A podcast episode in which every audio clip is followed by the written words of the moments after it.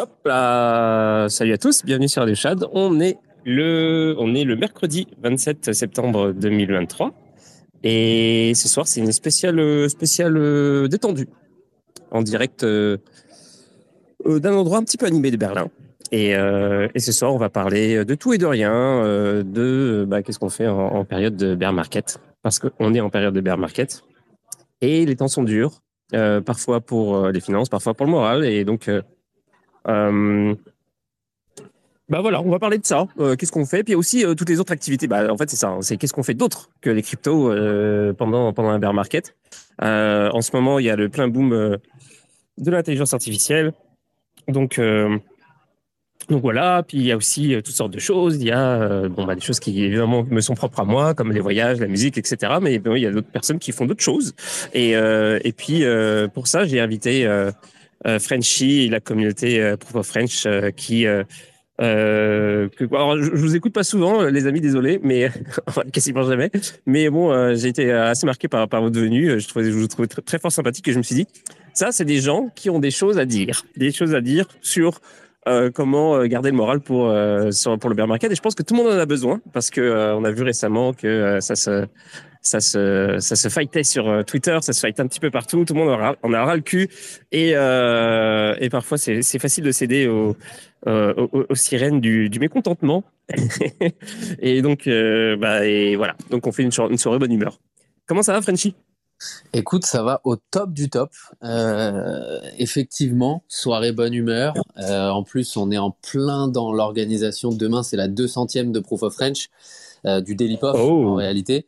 Donc, euh, donc ouais, il y a plein, plein, plein de choses euh, qui nous font tenir. Hâte de discuter de ces choses-là. Hâte de discuter aussi parce que tu as parlé d'un endroit euh, mouvementé à Berlin, tu as parlé de musique, donc c'est des choses évidemment qui me rendent curieux de ouf. Donc, donc ouais, écoute, tout va bien et, et hâte de cette petite soirée tous ensemble. J'ai mis un petit message là dans le Discord de Proof of French, donc les gens devraient arriver en plus petit à petit. Donc, euh, donc ouais, tout va très bien. Et toi, du coup, Berlin euh, actuellement, donc voyage, tu disais, euh, tu n'es pas en France. non, je ne suis pas en France. bah non, en fait, c'est ça. Bah depuis, depuis le début janvier, je, je, voyage un peu partout. Puis là, je vais. mon objectif, c'est de, de me poser à Berlin pour un petit temps. Et bon, c'est pas tout à fait facile parce qu'en ce moment, je suis en train de chercher un endroit pour pour rester euh, pour pour rester euh, immobile quoi, genre un endroit euh, un endroit normal. je peux rester pendant un petit temps. Donc pour l'instant, je navigue d'auberge en auberge. C'est un peu un peu étrange, mais mais ça me permet de visiter la ville, de voir un peu qu'est-ce qui se passe. J'ai pas encore j'ai pas encore vraiment profité du nightlife, mais ça viendra. et puis voilà. Et et puis je suis à Berlin. J'ai choisi Berlin. Pourquoi Berlin? Bah en fait parce que parce que j'avais jamais été déjà premièrement, parce que il y a, en fait, on, m'a, il y a beaucoup d'amis, enfin, il y a des amis qui m'ont dit que, que Berlin c'était ma vibe, et puis je, m'y attendais un petit peu. Et effectivement, quand je suis arrivé, j'ai tout de suite compris que c'était, c'était le cas. Donc, euh, c'est, euh, moi, j'ai vécu 14 ans à Montréal, et euh, bah, évidemment, Berlin, ça, ça ressemble beaucoup. Euh, il y a beaucoup de, de similarités avec, euh, avec, avec, avec, avec Montréal. En fait, j'ai envie de dire que c'est Montréal en mieux, ou plutôt que Montréal est un wannabe Berlin. Voilà, c'est ça. Ah ouais, voilà. Euh, Parce que pour le coup, moi, j'ai vraiment ah adoré la vibe de Montréal. Euh, j'ai passé, j'ai pas passé mhm. énormément de temps là-bas. J'ai passé euh, presque trois semaines là-bas parce que j'avais un ami à moi qui vivait sur place et donc on est parti le rejoindre avec mon frère à l'époque et je faisais du son, beaucoup de musique à l'époque. Donc c'est pour ça évidemment que j'étais intéressé par ce que tu as dit et et en fait, effectivement, j'ai vraiment, vraiment adhéré à l'ambiance sur place. Et donc, si à ce point-là, parce que tout le monde me dit, je n'ai encore jamais été à Berlin, tout le monde me dit qu'il faut à tout prix que j'y aille. Euh, et donc, bah, si, si tu me dis que c'est à ce point le cas et que c'est un, et que c'est un, comment dire, un Montréal plus plus, euh, effectivement, peut-être qu'il va falloir que je m'attelle à, à, à, me chauffer, à faire le voyage une bonne fois pour toutes, quoi. Bah ouais, carrément. Mais alors, euh, tu as dit que tu faisais du son? Ouais, ouais, ouais, j'ai fait du rap pendant très longtemps, moi, en fait. Ok. Ok, intéressant. Je, je, je n'ai pas doxé ma musique encore euh, auprès, de la, auprès de la communauté euh, de POF, etc. Je pense que ça viendra puisque de toute façon je suis doxé, les gens me voient sur LinkedIn maintenant. Je fais beaucoup de posts pour Proof of French sur LinkedIn de plus en plus et donc euh, mhm. les gens me, les gens qui veulent suivre sur LinkedIn voient ma tête quoi. Je suis totalement doxé donc en réalité en faisant un peu plus de recherche, je pense que n'importe qui pourrait trouver, mais mais je l'ai jamais ouvertement doxé. Mais c'est vrai que du coup, à chaque fois maintenant en début de space et fin de space, quand je mets des sons que j'adore, bah, les gens m'entendent soit rapper, soit chanter euh, euh, par-dessus ces sons-là que j'adore. Et donc, euh, et donc c'est devenu une vraie part de la culture de Proof of French. En fait, le début de Space et fin de Space, t'as même des gens de temps en temps qui mettent un commentaire en disant t'es un vrai si tu restes jusqu'à la fin pour entendre Frenchy chanter. donc ouais, ouais, le son, ça fait vraiment partie intégrante de ma vie depuis depuis dix ans maintenant. Ouais. Ah mais ça c'est vraiment cool parce que bah, si tu viens à Berlin, écoute, on fera quelque chose ensemble parce que moi je fais de la musique euh, et d'ailleurs, euh, toutes les intros, les outros, bon là, il n'y en a pas eu parce que je suis dehors, mais euh, généralement, quand je suis, euh, quand je suis posé, ben, j'ai, je mets de la musique et la musique, elle est de moi tout le temps. Donc, toutes les intros, toutes les outros, c'est, c'est, c'est les trucs que je fais. Et, Énorme. Et donc, justement, je fais de la musique euh, électro, euh, qui en général aussi, euh, bah en fait, qui se prête bien à, à ce qu'on pose de la voix dessus, pour vrai. je ne pas ça pour pour te faire plaisir, c'est vraiment ça. Donc donc si bon carrément, si un jour tu viens à Berlin, on pourra on pourra tenter de faire un truc. C'était chaud. Eh ben alors là, c'est avec grand plaisir, surtout qu'on m'a parlé d'un hôtel très spécial à Berlin, euh, au dernier étage duquel, alors peut-être c'est pas au dernier étage, je t'avoue que ça je l'ai peut-être inventé, c'est devenu un tel fantasme dans ma tête que voilà, mais on m'a parlé d'un hôtel dans lequel il y a un studio d'enregistrement qui est accessible euh, en direct en fait. C'est vraiment le but, c'est que euh, tu peux accéder au studio d'enregistrement dans l'hôtel et que bah, le public, les personnes qui voudraient venir et qui voudraient regarder le recording peuvent venir. Donc du coup, en fait, tu as cette possibilité d'enregistrer sur le moment et en même temps, bah, la condition sine qua non, c'est un peu que c'est ouvert à toutes les personnes qui seraient curieuses et qui auraient envie de venir. Et en fait, je t'avoue que j'ai toujours eu envie de mettre les pieds là-dedans euh, et d'aller euh, enregistrer euh, un truc, d'aller jammer avec des personnes et d'enregistrer quelque chose et de voir ce qui en sortirait. Et donc, donc bah écoute, si si je viens à Berlin et si tu restes effectivement sur place assez longtemps, ça pourrait être l'occasion de, de en plus réaliser ce euh, ce, ce, petit, ce petit rêve que j'ai depuis qu'on m'a parlé de Berlin, depuis l'époque où je faisais du son et où on m'a toujours dit il faut à tout prix que tu bouges dans cet hôtel-là. Quoi. Ah ouais, carrément. Bah oui, bah, ça, ça se demandait qu'est-ce que tu fais pas à Berlin en fait? Euh, Quasiment. C'est une bonne question. c'est une bonne question effectivement. Euh, en tout cas, c'est ce que beaucoup de gens m'ont demandé. Et là, ça, ça a l'air d'être un concours de circonstances qui fait que, euh, que pourquoi pas, ce serait, ce serait peut-être une bonne idée. Écoute, je vais, franchement, je vais y réfléchir parce que, parce que ce serait très très cool. Euh, je tiens à dire quand même bonjour. Il y a pas mal de, il y a pas mal de petits mondes. J'ai vu qu'il y avait ouais. Soussou, Kanjiri qui sont là. N'hésitez pas à monter, les amis, si vous voulez venir euh, discuter avec nous. Comme comme ouais. ce Chad l'a dit, on va vraiment parler en mode chill. C'est quoi ce qu'on fait en plein bear market? Euh, comment est-ce qu'on tient nous de notre côté, etc. Donc on pourra parler évidemment de l'activité chez POF, mais aussi des activités, euh, j'ai envie de dire extra Web 3 de chacun, ça peut être cool. Euh, et, et, justement en fait c'est ça qui est c'est ça qui est intéressant parce que je vois quand Jiri qui demande à monter. Je vais attendre qu'il arrive parce que euh, sinon il n'entendra ouais, pas tout. Euh, mais en fait, ce qu'il y a de ce qu'il y a de cool et ce que je trouve vraiment très très intéressant et ce qu'on voit beaucoup chez Proof of French de plus en plus, c'est que et quand Jiri en est l'exemple parfait, donc c'est cool qu'il qu monte, c'est qu'en fait on a de plus en plus de gens qui ont envie là de, de créer des choses. Alors je sais pas si Kanjiri a envie de tout dire pour l'instant parce que je sais qu'il est en train de travailler sur plein de choses. Euh, il y avait des idées de stream, il y avait d'autres idées en plus à côté qui pour l'instant qu'il n'a pas exprimé encore.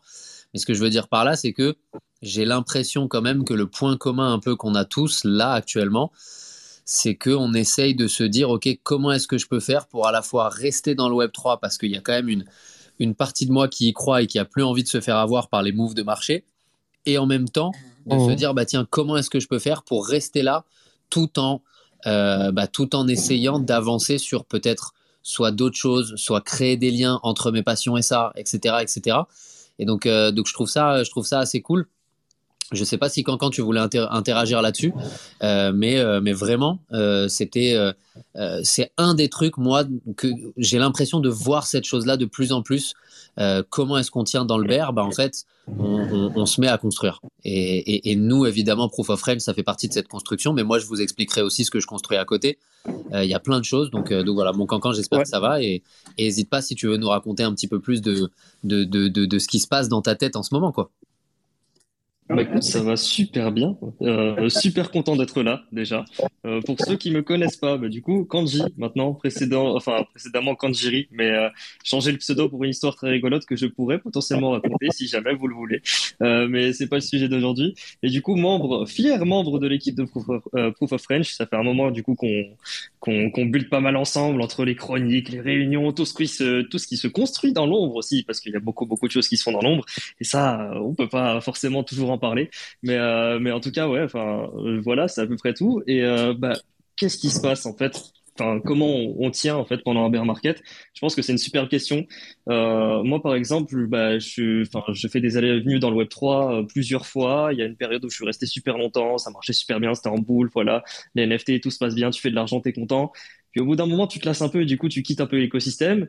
Puis après, tu reviens et tu commences à bulle pour le plaisir et, euh, et ça change la donne. Mais par contre, quand tu réessayes du coup de faire ce que tu faisais avant, donc euh, l'investissement, les NFT, les projets, tout ce, tout au vert, etc., etc., bah, ça marche plus trop. Et tu te rends compte qu'il y a même des projets qui étaient un peu prometteurs qui fonctionnent plus trop forcément.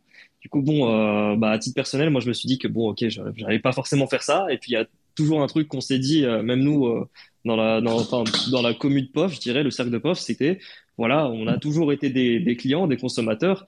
Euh, puis il serait peut-être temps de se dire, voilà, et si on passait de l'autre côté, et si on essayait de construire quelque chose avec tout ce qu'on a appris, tout ce qu'on sait, ça fait des années qu'on est là, ça pourrait être sympa. Et, euh, et du coup, c'est un peu, un peu comme ça que ça s'est fait. Enfin, moi, en vrai, quand je, quand je suis venu dans Proof of French, parce que bah, du coup, je connaissais euh, déjà Frenchy, Pic et Sousso depuis super longtemps, genre vraiment super longtemps. Bah, enfin, je savais pas trop quoi faire au début. Et euh, je suis vraiment un touche-à-tout, c'est-à-dire que vraiment quand j'ai un truc euh, entre les mains, je vais essayer d'explorer un maximum, comprendre le pourquoi du comment. Euh, par exemple, tout au début, quand on savait ce que c'était des NFT, d'accord, on sait comment on acheter, comment on vendre. Bah, qu'est-ce que c'est sur le plan technique? C'est quoi un smart contract? Ça fonctionne comment? Comment t'évites les rugs, etc., etc. Je me suis dit, bah tiens, en fait, c'est peut-être ça. On était en train de réfléchir à un potentiel contenu que je pourrais faire, en fait, avec POF. Et puis, puis au final, je me suis dit, bah bah, j'aime vraiment toucher à tout. Du coup, bah, c'est comme ça qu'est venue euh, l'idée du Kanjitech, avec l'aide bien évidemment de, bah, de l'équipe de POF qui m'a aidé à trouver un peu ce que, bah, ce que je, je pourrais potentiellement faire. Et, euh, et c'est, là-dedans que je me suis, euh, enfin, j'ai j'ai trouvé ma passion entre guillemets. Ouais, je me suis épanoui en fait, j'ai trouvé ma passion, c'est-à-dire que bah vraiment aujourd'hui, euh, voilà, je passe d'un truc en mode j'ai fait, j'ai exploré les bases de la blockchain, j'ai fait des trades dessus sur c'est quoi un consensus, comment ça fonctionne, etc., etc. Et aujourd'hui, on passe à des trucs du genre, euh, je sais pas moi, euh, bah qu'est-ce que c'est Alpha, comment ça fonctionne, euh, c'est quoi la tech derrière, c'est quoi les BRC20, c'est quoi les ordinals, enfin tous ces trucs-là. Et euh, bon, bien évidemment, ça c'est une chose. Et après, il y a tout ce qui se construit autour après, parce que bien évidemment, bah, POF, ça reste bah, pour du pur plaisir. On est tous là, on construit, enfin, on, s'amuse en fait, on, fait ça vraiment pour le plaisir. Et du coup, il faut bien faire des trucs à côté qui qui peuvent rapporter ou des, je dirais plus des, des projets que tu vas garder aussi sur long terme et que tu vas faire en activité aussi secondaire. Et, euh, et là, bah, du coup, c'est- un peu plus compliqué dans le sens où je me suis lancé vraiment dans beaucoup de trucs. J'ai essayé de faire tout plein de trucs, que ce soit invité, euh, dans des spaces pour euh, faire l'hôte chez des anglophones, des communes NFT, des podcasts aussi. Et, franchement, j'ai pas, je dirais pas que j'ai trouvé ce que j'aime, dans le sens où je, je garde vraiment tout ça. En fait, je cumule des activités secondaires, mais au moins je m'amuse. Je m'amuse, je rencontre plein de gens, c'est super cool.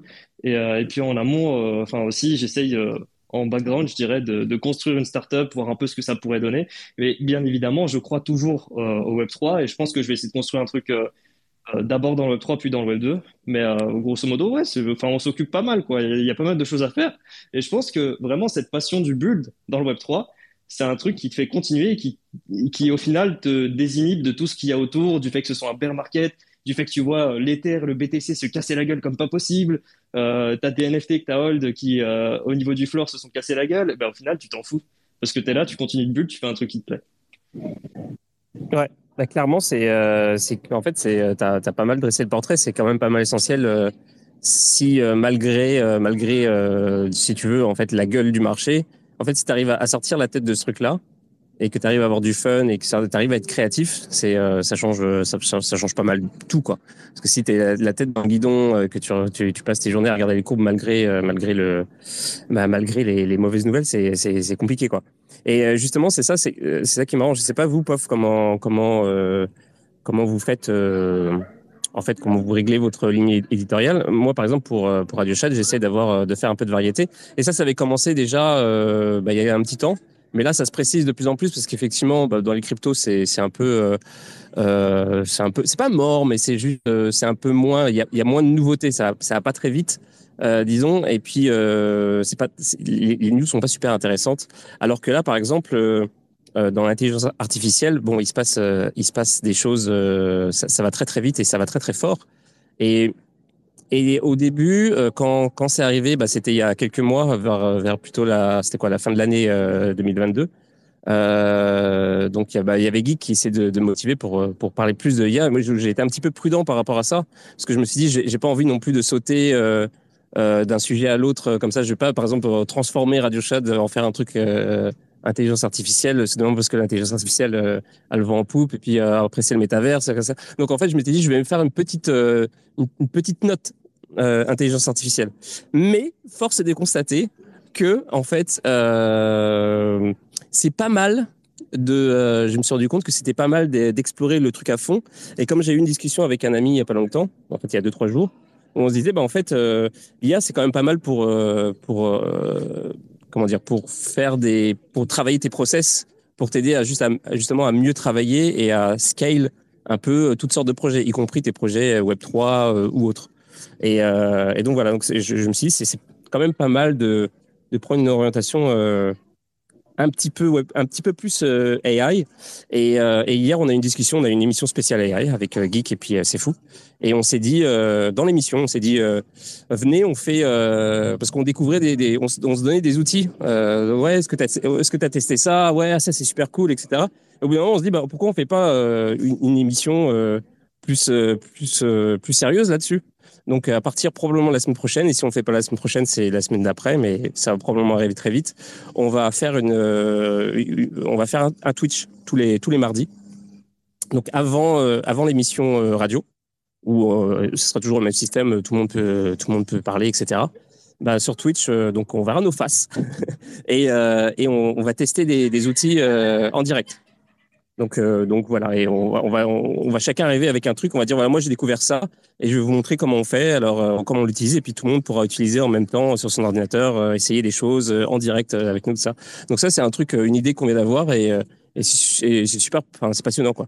Et j'aimerais faire ça, j'aimerais explorer plus un peu, genre, justement dans d'autres domaines. Alors je sais pas vous, par exemple, est-ce que vous avez aussi des euh, des, euh, des, choses comme ça qui sont extra euh, Web 3, des choses que, que, vous, que, que, vous explorez déjà ou que vous avez envie d'explorer euh, dans, les, dans, dans le futur? Alors oui, euh, clairement.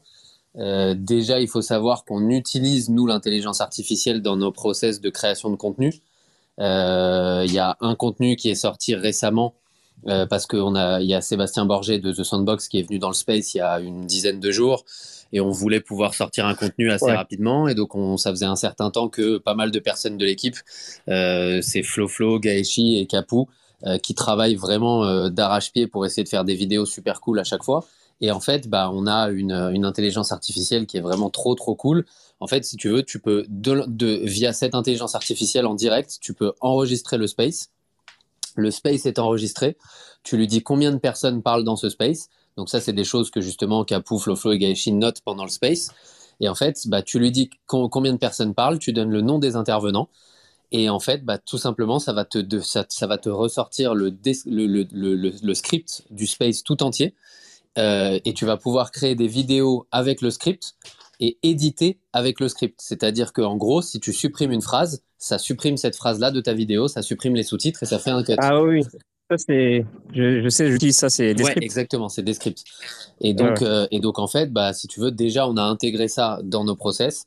Euh, de plus en plus, notamment si on veut faire des scrappings de temps en temps de likes et de choses comme ça. Il euh, y a Kanji qui, qui a, qui a une, une IA vraiment charmée qui est gratuite en plus. J'ai pas le nom en tête, mais qui permet d'aller faire du scrapping et les données que tu vas chercher et que tu vas scraper, ça te les met directement dans des, dans des, dans des tableaux Google en fait, si tu veux. Euh, donc dans des Google Sheets.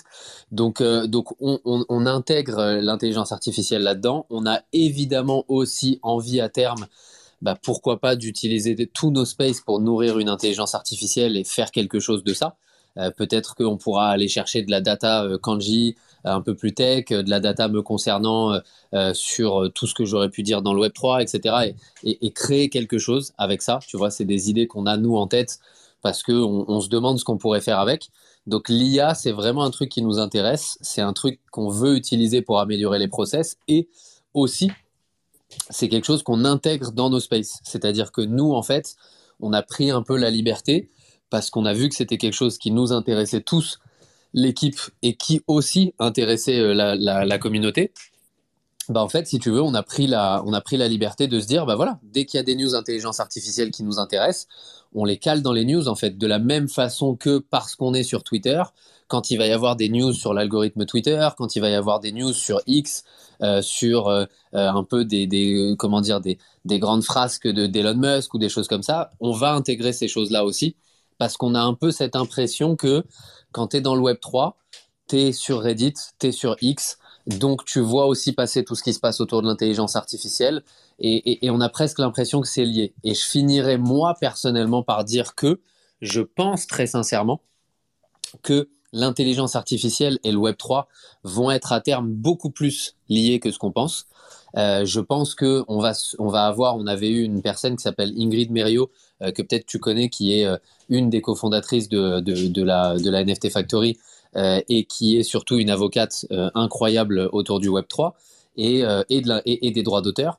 Et donc, on avait fait tout un space autour de l'intelligence artificielle et, des problèmes juridiques qu'il pouvait y avoir derrière. Et elle nous disait justement qu'on risque de se taper beaucoup, beaucoup, beaucoup de procès dans les semaines, dans les, dans les mois et dans les années qui vont venir, justement, autour des droits d'auteur, autour de ces IA et de savoir d'où viennent les informations que toutes ces IA sont allées chercher. Et en fait, bah, moi, je pense que la réponse à ça, finalement, justement, de savoir authentifier quelles sont les informations, d'où elles viennent, euh, la provenance de tout ça, pour moi, la réponse évidente, c'est la blockchain, en fait. Et donc, je pense qu'à terme, euh, les deux seront, seront tellement intrinsèquement liés que les lier aujourd'hui dans nos spaces, euh, moi en tout cas, et nous, ça nous est apparu comme une évidence. Et quand on fait ces news-là, au milieu de news Web3, de news NFT, de news crypto, etc., nous, dans notre tête, jamais on se dit ah bah tiens ça sort du sujet. On a vraiment l'impression que ça fait tu vois que que, ça, que ça, fait partie entièrement euh, des sujets dont on a envie de parler quand on parle de Web 3 quoi. Ouais, je suis, euh, je suis totalement d'accord avec toi. C'est marrant parce qu'on en parlait, euh, on a abordé le sujet ben, un petit peu ces derniers jours. Hier soir, on en a parlé. C'était Tiffany qui, qui est passée et puis qui nous a demandé c'est quoi pour nous Comment justement C'était ça la question. Comment le, le, le, Web 3 va interagir avec la blockchain? Et on a, on a chacun donné notre, notre avis. Et puis moi, j'avais dit que l'audit, l'audit des smart contracts, ça allait être, ça allait être une, grosse application de la blockchain, euh, de la, l'intelligence artificielle dans l'immédiat euh, par rapport à la, blockchain.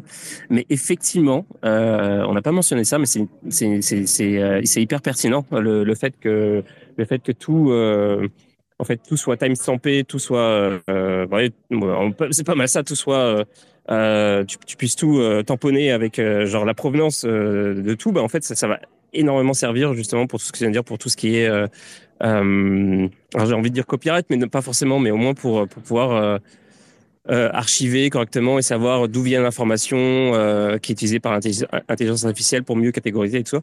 Et en fait, et d'ailleurs, on avait parlé de ça deux jours avant dans l'émission de dimanche avec Armine, qui était une sculpteuse et qui disait ça aussi, qui, qui disait, bah, on, avait discuté de ce sujet-là précisément. Par exemple, le fait que euh, en gros, euh, la musique, si tu veux, ça a toujours été euh, facile de, de, retracer en fait les, les origines de, de, la musique, parce qu'enfin d'une track par exemple, parce que euh, bah, quand tu écoutes une musique, tu as le titre, l'auteur et tout. Si c'est un remix, en général, c'est spécifié. Enfin, c'est tout est facile, c'est facile de remonter en fait.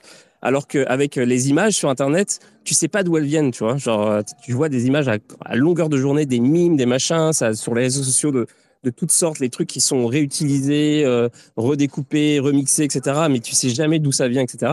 Et justement, le, la blockchain euh, bah, permet de, de, changer ça, permet d'apporter de, ce, ce euh, cette, traçabilité en fait qu'on n'a pas avec la, la musique, euh, qu'on a avec la musique. Et euh, juste avant que je laisse la parole, à, à ouais, que je, je, vous redonne la parole, je voudrais juste dire à, à, tous ceux qui sont là, bonjour déjà. Et puis vous pouvez bah, vous pouvez évidemment euh, participer à la, discussion. Donc, demandez-moi le rôle de speaker, comme vient de le faire euh, Roger.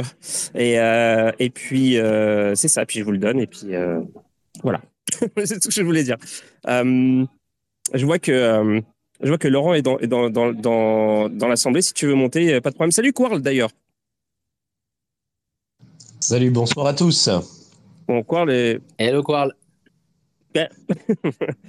Quarl, souvent, il demande la parole, mais il parle pas. Non, non, j'écoute, j'écoute souvent. Quand j'ai rien à dire, je dis rien. Euh, Donc, moi, j'ai de la joie dans le beer market. hein. Je suis plus heureux dans le beer market que dans le bull market. hein. Je t'avais déjà dit. Oui, c'est Je- vrai. Je partage, je partage énormément cet avis. Euh, je tiens à dire quand même que, euh, comment dire, enfin, là, je, je vais juste revenir une seconde sur, sur ce que tu disais sur la musique, la provenance et tout. Parce que je trouve, d'ailleurs, pour les personnes qui l'ont jamais suivi, je pense que ça, peut être trouvable en ligne sans aucun problème. Et je crois d'ailleurs même qu'on a les liens euh, avec Kanjiri, puisqu'on les avait cherchés à l'époque, quand on avait passé l'examen. Mais il y, a tout un cours qui a eu lieu euh, dans le métaverse euh, sur comment dire comment ça s'appelle? Bon j'ai plus le nom en tête mais bon vous, trouverez ça facilement mais de l'université unique d'un un cours de punk 65-29 et justement il parlait notamment de la notion de, de CC0 euh, et euh, il avait il a mentionné une photographe euh, dont les photos étaient partout sur Instagram. Il y avait une photo en particulier, euh, en particulier d'elle, euh, qui était une photo magnifique d'un paysage et qui avait été repris par des tonnes et des tonnes et des tonnes d'Instagram, des Instagram parfois d'influenceurs voyage, des, Insta des, des Instagram d'hôtels, euh, en fait, et ça avait été tellement repris qu'en fait, il n'y avait pas de possibilité réelle pour elle d'aller attaquer les personnes, d'aller récupérer des droits d'auteur là-dessus. Et en fait, elle a décidé tout simplement eh ben, de vendre cette photo en NFT. Euh, et c'est, euh, si je dis pas de bêtises, J-Money euh, qui l'avait acheté pour 100 ETH à l'époque. Je crois qu'on était sur un ETH aux alentours de, de 3000 ou 3500 dollars, hein, donc c'était quand même une somme. Ça va. Et, Oui. donc, et donc, en fait, bah, mine de rien, ça montre aussi à quel point cette notion de l'appartenance, quand bien même au fond, tu n'irais pas aller chercher des droits d'auteur, mais simplement le simple fait de dire, voilà, au fond, c'est moi le propriétaire de ça, c'est donc moi le propriétaire de ces données. Est-ce que je vais aller attaquer toutes les personnes qui les ont utilisées? Non, pas forcément, mais on a cette provenance-là et c'est important de l'avoir. Ça donnera évidemment beaucoup plus de bases juridiques pour les personnes qui voudraient éventuellement aller ré- récupérer des droits d'auteur sur leurs données ou, ou des droits tout court sur leurs données. Mais ça permet aussi évidemment d'avoir cette notion de provenance. Et pour l'IA, et notamment toutes ces IA qui vont aller chercher parfois, euh, on l'a vu hein, récemment, il y a des procès quand même qui sont, euh, qui sont lancés contre des IA qui seraient allés chercher des, des photos, notamment sur Google, euh, qui sont des photos qui sont pas libres de droit. Eh ben, en réalité, je trouve maintenant que le plus intelligent finalement pour une personne qui serait en train de créer une intelligence artificielle, je trouve que le plus intelligent serait de stocker tout ça sur la blockchain et via des smart contracts, euh, de pouvoir montrer à chaque fois, euh, bah voilà, on est allé chercher telle photo, telle photo, on l'a mise sur notre blockchain, quitte à ce que ce soit une blockchain privée et qui est seulement dans des moments où c'est le dans, dans un moment juridique important, dans un procès ou autre, qu'on ouvre les données et les datas pour les montrer. Mais au moins cette preuve de provenance avec ce timestamp parfait euh, permet, selon moi, euh, d'aller authentifier euh, des choses. Je sais que Cancan avait levé la main avant, il y a, il y a Roger et Coral qui sont là. Je suis du genre à parler énormément, donc n'hésitez jamais à me couper la parole, les amis. C'est un, un space chill total, donc vraiment. Alors oui, justement, le beer market. Alors oui.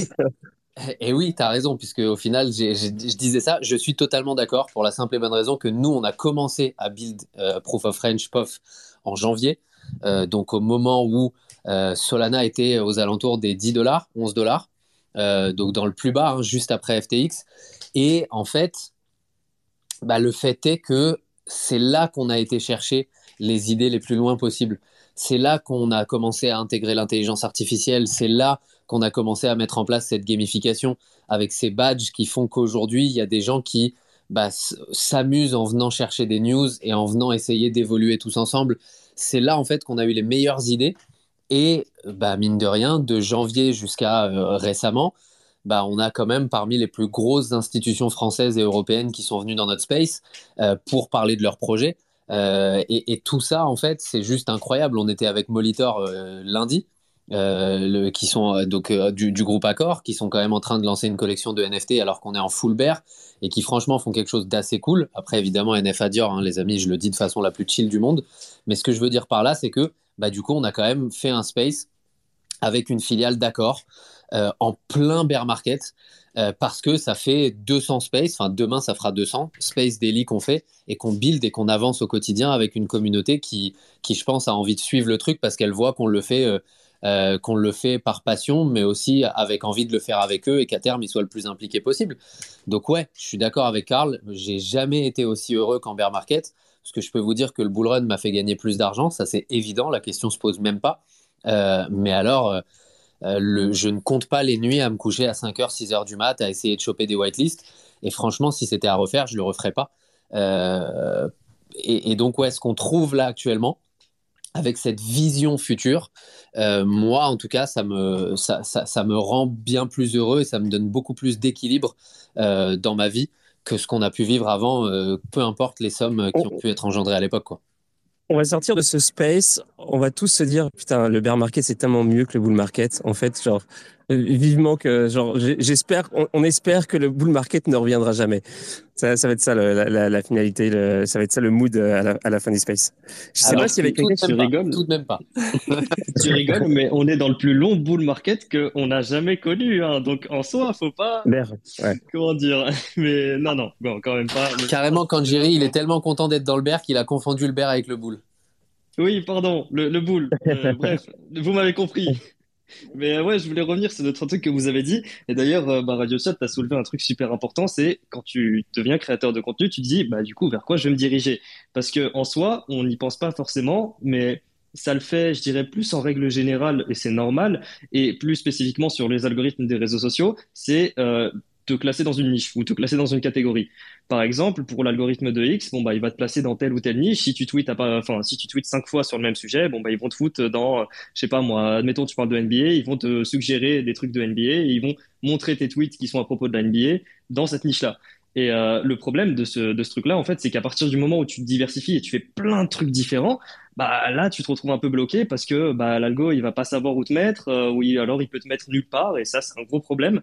Donc euh, bon, il y a un peu ce problème-là. Et puis même sur les autres plateformes, en règle générale, je veux dire, euh, je sais pas, t'as un YouTuber qui va être connu. Euh, moi, je, je vais prendre un exemple dans le gaming, admettons, ou alors plus de manière plus générale. Ok, bah ça, ça va être un truc peut-être qui va parler un peu plus à tout le monde.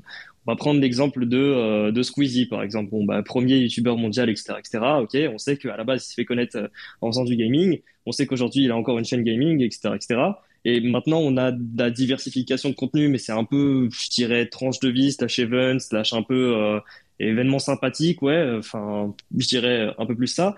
Bah, on sait qu'aujourd'hui, si par exemple Squeezie se disait, bah tiens, j'ai envie de faire autre chose. Non seulement je vais faire mes vidéos classiques, mais en plus de ça, je vais faire des vidéos sur le, n'importe quoi, la bureautique ou alors euh, euh, la, SVT. Pourquoi pas Bah là, il perdrait de l'audience. Il perdrait de l'audience et même pour les recommandations en fait, parce que bah, par exemple YouTube fonctionne par catégorie, ce que t'aimes, ce que t'aimes pas, et tes abonnements aussi. Bah, YouTube aurait beaucoup plus de mal à le placer, ce qui fait que en plus de ça, il aurait du mal à avoir de la visibilité et les gens comprendront plus trop. Euh, ce sera plus assez clair pour eux pour qu'il y ait une audience claire, nette et précise qui soit autour du contenu qu'il propose. Et euh, je pense que ça, c'est un problème. du coup, par rapport à l'IA, euh, bah, c'est sûr qu'on a beaucoup, beaucoup euh, d'outils qui sont super intéressants. D'ailleurs, pour ceux qui se posent la question, ce que j'utilisais pour le scrapping, alors c'est un peu particulier, c'est pas ce qui est le plus optimal, je vous le concède, mais c'est un truc qui s'appelle Axiom AI. Et en gros, le principe de ce truc-là, c'est que tu vas enregistrer des actions sur une page web ou ton ordinateur, par exemple, si tu as la version desktop. Et une fois que tu vas lancer l'IA, elle va la reproduire. Et en plus de ça, elle est capable de récolter des informations. Du coup, par exemple, pour du scrapping sur Twitter, bah, tu vas la lancer, tu vas mettre ton petit, euh, ta petite extension, voilà, tu vas dire, euh, bah, tu me récupères euh, les trois premiers tweets de cette page-là, ou alors les commentaires de ce tweet-là, ou du dernier tweet qui a été posté, et tu vas me le foutre dans, dans un GDoc. Bah, c'est un truc qui, est capable de faire. C'est plutôt pas mal, on va pas se le cacher. C'est quoi ce truc-là J'ai pas compris le nom, ça a l'air cool. Axiom, Axiom AI. Ah, ok. Si tu veux, je pourrais l'écrire dans les commentaires. Euh, je, je, vais, je, vais, retrouver le lien, il n'y a pas de souci. Ouais, carrément. Euh, je, je, je, vais te faire ça juste après. Après, pour concernant plus précisément le Web3 et la blockchain, alors il y a beaucoup plus à faire que juste ça, parce qu'il y a un truc, euh, enfin, je, dirais, je, vais, je vais simplifier ça de manière très très grosse. Euh, les blockchains, elles fonctionnent de manière interne, c'est-à-dire qu'elles vont pas aller chercher des informations externes. Et la seule manière de ramener des informations externes dans une blockchain, c'est avec un truc qu'on appelle des oracles. Et par exemple, dernièrement, on a eu Google qui a fait son propre oracle. Du coup, moi, je suis super bullish là-dessus. Mais en gros, un oracle, c'est juste un truc euh, dans une blockchain qui va aller chercher des informations qui viennent d'ailleurs. Et ce truc-là, alors, si c'est bien codé, ça marche bien, il n'y a jamais aucun problème. Par contre, si un jour il y a un problème, bah, ça veut dire qu'il y aurait potentiellement des fausses informations qui seraient mises dans une blockchain. Et là, on est sur un truc euh, assez euh, fat. Et intégrer l'IA à ce genre de, de, enfin, de, de technicité, je dirais de protocole, entre guillemets, ce serait un truc de malade. Parce qu'on aurait un taux d'erreur qui est euh, minime, on aurait des sources d'informations qui sont allées chercher de, dans tous les coins parce que c'est une IA qui s'en occupe. Et ça pourrait être monstrueux. Genre vraiment, il y a beaucoup, beaucoup de choses à faire. Et après, je dirais juste un dernier truc, je pense, c'est que on, euh, on, enfin, aujourd'hui, on voit beaucoup l'IA comme étant euh, un truc qui te sauve la vie, un truc qui change le monde, un truc tout nouveau et tout. Ça existe depuis super longtemps et euh, aujourd'hui, on le découvre un peu plus. Mais je dirais que, bon, voilà quoi, genre, ce qu'on a en IA aujourd'hui, on était capable de le faire un peu il y a des années. Enfin, peut-être pas à ce niveau-là, c'est sûr et certain. On n'avait pas ChatGPT, etc., etc., mais on avait pas mal d'IA de language model. Donc, par exemple, tout ce qui ressemble à ChatGPT, Bard. Donc, c'est des IA qui vont te parler, qui vont te produire du texte et qui vont marcher avec du texte. Mais euh, bon, on arrive sur des trucs un peu plus poussés aujourd'hui. Et il euh, faut juste se dire que faire la chasse aux IA, ça peut être une bonne chose comme une mauvaise chose dans le sens où tu peux facilement tomber sur des trucs que tu peux trouver gratos ailleurs, que tu peux automatiser toi-même euh, de manière beaucoup plus simple. Et c'est un peu ça le nerf de la guerre, je dirais. Le, seul, le seul plus gros avantage que tu aurais sur une IA, ce serait la base de données. Donc tout ce qui est, euh, par exemple, euh, pour euh, IA de création, donc Midjourney, Stable Diffusion, etc., etc. Ce que tu vas payer, en fait, ce pourquoi tu vas payer réellement, c'est pas forcément le protocole ou alors, enfin, le l'IA en elle-même, la manière dont elle a été codée, mais c'est la base de données, donc toutes les images qui sont répertoriées, etc., etc. Parce que ça, en stockage, ça coûte super cher. Mais, mais voilà, faut juste garder un peu un œil là-dessus. Vous l'aurez compris, les amis, les gens de chez Proof of French aiment parler très longtemps. ouais, mais c'est très bon. Je, voudrais juste euh, rebondir sur ce que tu viens de dire. Euh, euh, Kanji, en fait, euh, c'est intéressant parce que tu, parlais de, de, de, des outils qui te font tout et puis euh, que, tu peux faire toi-même en fait, euh, en fait à la main. Enfin à la main, si tu veux, tu peux passer par, d'autres circuits, mais ça coûte moins cher. Et en gros, c'est exactement le, sujet qu'on a, enfin un des sujets qu'on a abordé hier, c'est que moi je parlais du fait que j'essaie de transcrire mes, épisodes. Et en gros, peut-être tout à l'heure, toi, Frenchy, tu as parlé de euh, tu as parlé de Descript que j'utilise pour faire justement les petites euh, les petits snippets, les petites les petits extraits vidéo avec le texte qui fait comme un karaoké là. Euh, ça c'est très pratique, mais le problème c'est que j'utilise que pour des, des segments euh, d'épisodes parce que euh, déjà premièrement bah, sinon ça coûte trop cher. Et deuxièmement parce que je trouve que la, la transcription est pas elle est pas parfaite et elle est, elle est, vraiment pas très très très bonne. Il faut, euh, je sais pas comment tu fais toi, mais en genre, moi je fais, je passe beaucoup de temps à corriger le texte, etc. C'est pas génial. Alors ce que ce que je faisais, c'est que j'utilisais Buzz, qui est en fait, euh, qui est en fait le, c'est Whisper en fait le, truc principal, euh, le plus connu pour pour faire de la transcription sur mon PC en local. Donc ça met, le problème c'est que ça met des heures. Donc, je me suis et ça s'est mis à ne plus marcher. Et je me suis dit, ok, je vais aller chercher un, outil qui euh, qui existe déjà euh, et puis qui va permettre de le faire. Je upload mon fichier et puis ça me sort la transcription tout de suite. Et puis euh, et voilà. Et en gros, j'ai trouvé toutes sortes d'outils et il y en a un qui s'appelle Podium et qui permet de faire donc qui fait la transcription et en plus il m'envoie plein de choses. Il m'envoie des résumés, il m'envoie des titres, il m'envoie des, il me découpe le truc, le podcast en sections, il me fait plusieurs propositions. C'est un truc de dingue. mais ça coûte extrêmement cher si tu veux le, si tu veux, si je veux pouvoir l'utiliser genre pour chaque épisode, il faudrait que je paye 150 euh, 150 dollars par mois, ce qui est hors de question évidemment. Et je sais que je peux le faire différemment, c'est-à-dire que je, peux le faire en codant euh, un script en Python qui va chercher, euh, qui va communiquer avec l'API de OpenAI et avec les bons prompts qui vont permettre d'obtenir des choses similaires à ce que propose Podium par exemple bah, je vais pouvoir avoir un, résultat similaire. Mais ça prend du temps. Ça prend du temps. Il euh, bah, faut coder le truc en Python. Il faut, imaginer les prompts, etc. Euh, mais on est en bear market, donc c'est le moment, c'est le moment de, de, le faire. Tu vois. C'est précisément le genre de moment où, tu fais ça. Euh, pas en, boule, parce qu'en boule c'est trop tard. T'as pas le temps. faut que tu utilises les trucs qui sont euh, qui sont qui sont à dispo. Et, et j'ai fini de dire ce que je voulais dire. Je voulais juste dire bonjour à, à ceux qui sont arrivés, notamment Aimé. Je suis très content que tu sois là. Et euh, puis bien sûr, c'est les habitués, euh, bah, SFR Tux évidemment, qui est aussi bah, qui est chroniqueur euh, euh, du jeudi. Et puis, euh, puis j'ai vu passer Polydot tout à l'heure, mais je le vois plus. Et puis et puis Laurent qui vient de monter. salut Laurent, ça va? Bonjour. Ouais, ça va très bien. Merci. Hein. Bah, bah de rien. Écoute, je suis très content de te voir. Est-ce que ça va? Est-ce que tu as, repris euh, des couleurs euh, depuis la dernière fois? Parce que la, chronique de la, semaine dernière, elle était un petit peu pessimiste. Elle, est, on, a été un petit peu, un petit peu tristounette. Est-ce que je pense que j'imagine que la, la, DeFi en ce moment, ça, ça se passe pas, c'est toujours pas revenu, c'est toujours pas la panacée? Bah, avec une semaine de plus, on va dire qu'on est malheureusement en ligne avec ce qu'on avait dit la semaine dernière. Quoi. C'est, euh, si on regarde un peu le marché euh, volume, TVL, prix, activité, nouveaux users, nouveaux protocoles, c'est c'est morose quoi. C'est donc voilà. bon. Toi, qu'est-ce que tu fais pour euh, pour pour pour pour apporter de la joie dans ta vie pendant ce bear market? Ah, nous, on continue bah, nuit et jour à faire du yield et de l'arbitrage et de l'on-chain, hein, des activités nous, on continue. Euh, quand je dis nous, donc je dis MEV Capital, on continue ce qu'on sait faire. Bah, la seule chose qu'on sait faire, hein, c'est du, du yield chasing, euh, un peu jouer sur l'inefficience de, certains protocoles, certains actifs, euh, de certaines blockchains.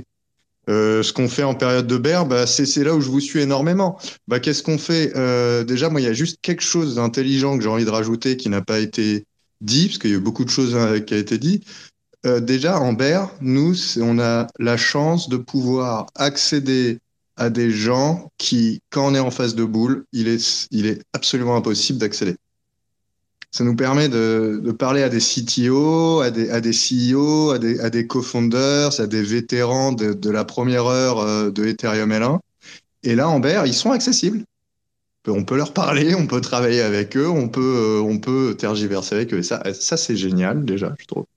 Et ensuite, euh, le BER nous permet de, de, de, de, diguer, de gratter beaucoup plus. Euh, euh, quelles sont les prochaines verticales On en avait déjà parlé la semaine dernière.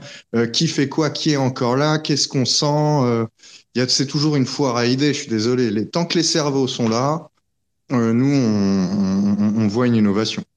Et là, bon, avec toute la vague d'IA, comme vous étiez en train de parler, qui arrive, nous, on essaie de regarder un peu qu'est-ce que ça va donner l'année prochaine avec, je sais pas, l'intégration de l'IA sur des DAO. Il y a des trucs euh, incroyables qui vont être réalisés.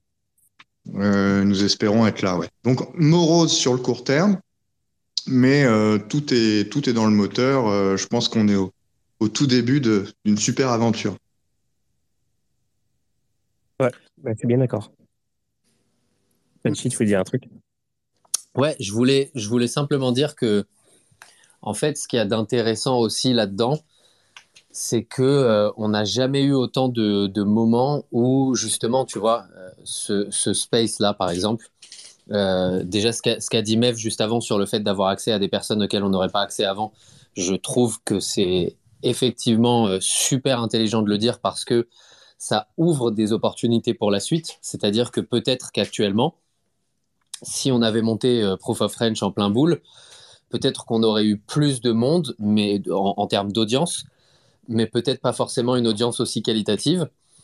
Et donc, peut-être qu'on n'aurait pas pu attirer des invités aussi qualitatifs. Euh, nous, actuellement, on a cette gamification euh, qu'on a mis en place qui, et je le dis vraiment, a tout changé chez Proof of French, à la fois dans l'ambiance et dans le build de la communauté, parce que la communauté participe d'autant plus à la vie de, Proof of French, mais à la fois aussi en termes de euh, business dev, j'ai envie de dire.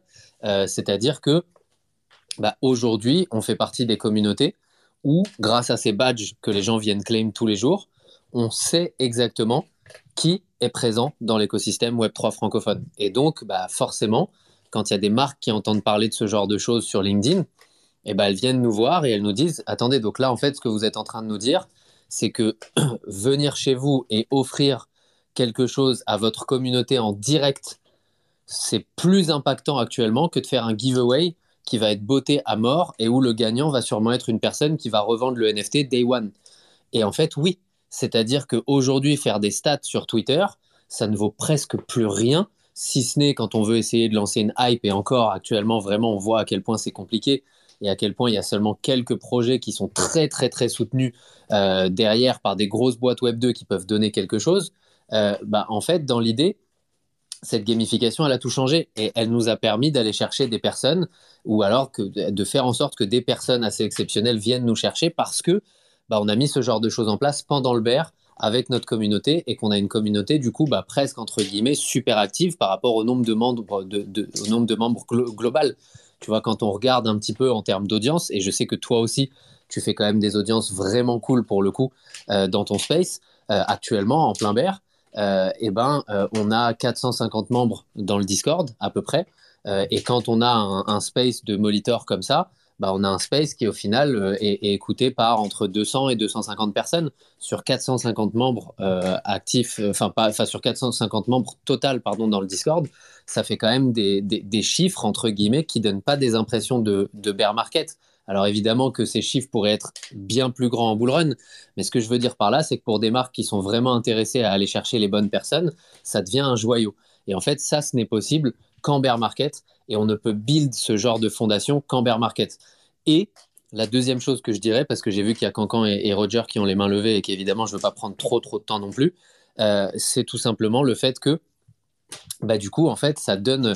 Moi, c'est ce qui m'a donné mon idée de boîte. Là, actuellement, je suis en train de monter une boîte qui, évidemment, pourra avoir un lien avec le Web3, mais ce ne sera pas obligatoire, qui est une boîte tout simplement pour apprendre à n'importe quel type de projet qui a besoin d'une communauté à, comprendre ce que c'est réellement que le build de communauté, pas le community managing. En fait, pour moi, c'est un peu là-dessus que j'essaye de montrer les choses, c'est que pour moi, un community manager, et ben en fait, au fond, c'est un audience manager. C'est pas un community manager. C'est pas vraiment ça, parce que la notion de communauté, elle n'existe pas réellement. C'est vraiment des notions d'audience, de like, de ratio, de transformation que ces boîtes-là cherchaient à la base en allant chercher un community manager. Et pour moi, c'est pas une communauté. C'est pas comme ça que tu gères des membres. C'est pas comme ça que tu gères une culture autour de ta marque.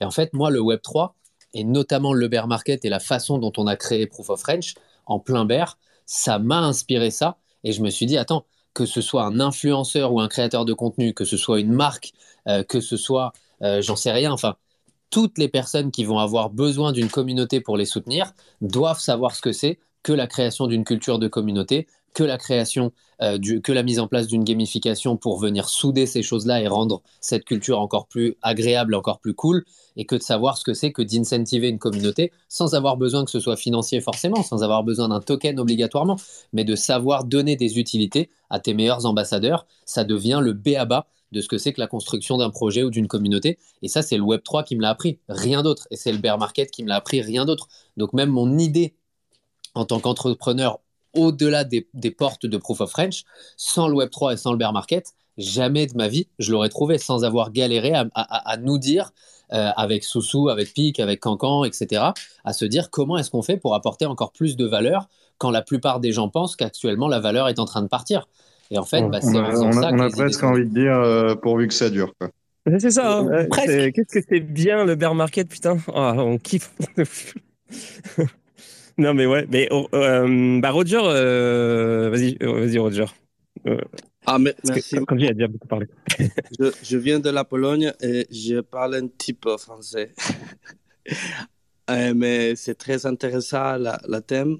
je pense que l'année prochaine, c'est meilleur. Yeah? je parle polonais. Merci beaucoup pour le, le temps. C'est, c'est une très intéressante conversation. Oui. Bah écoute, rien. C'est moi, je ne t'ai pas parlé plus longtemps parce que j'étais en train de regarder sur. Euh, j'allais lancer. Euh, j'allais lancer euh, Google Traduction pour essayer de dire un truc en polonais, mais j'ai pas eu le temps. Désolé. Mais ça viendra. J'aurais tellement voulu entendre ça. Mais merci, merci beaucoup, euh, Roger. Et n'hésite pas, ton, je peux t'assurer que tu parles mieux français euh, que la plupart des Français parlent soit polonais, soit parfois même anglais. Donc, euh, n'aie aucune honte et tu t'exprimes très bien. Et c'est un, ça fait très, très, très plaisir que tu prennes le temps justement de monter, de prendre la parole. Et ouais, Kanji, tu voulais dire un truc?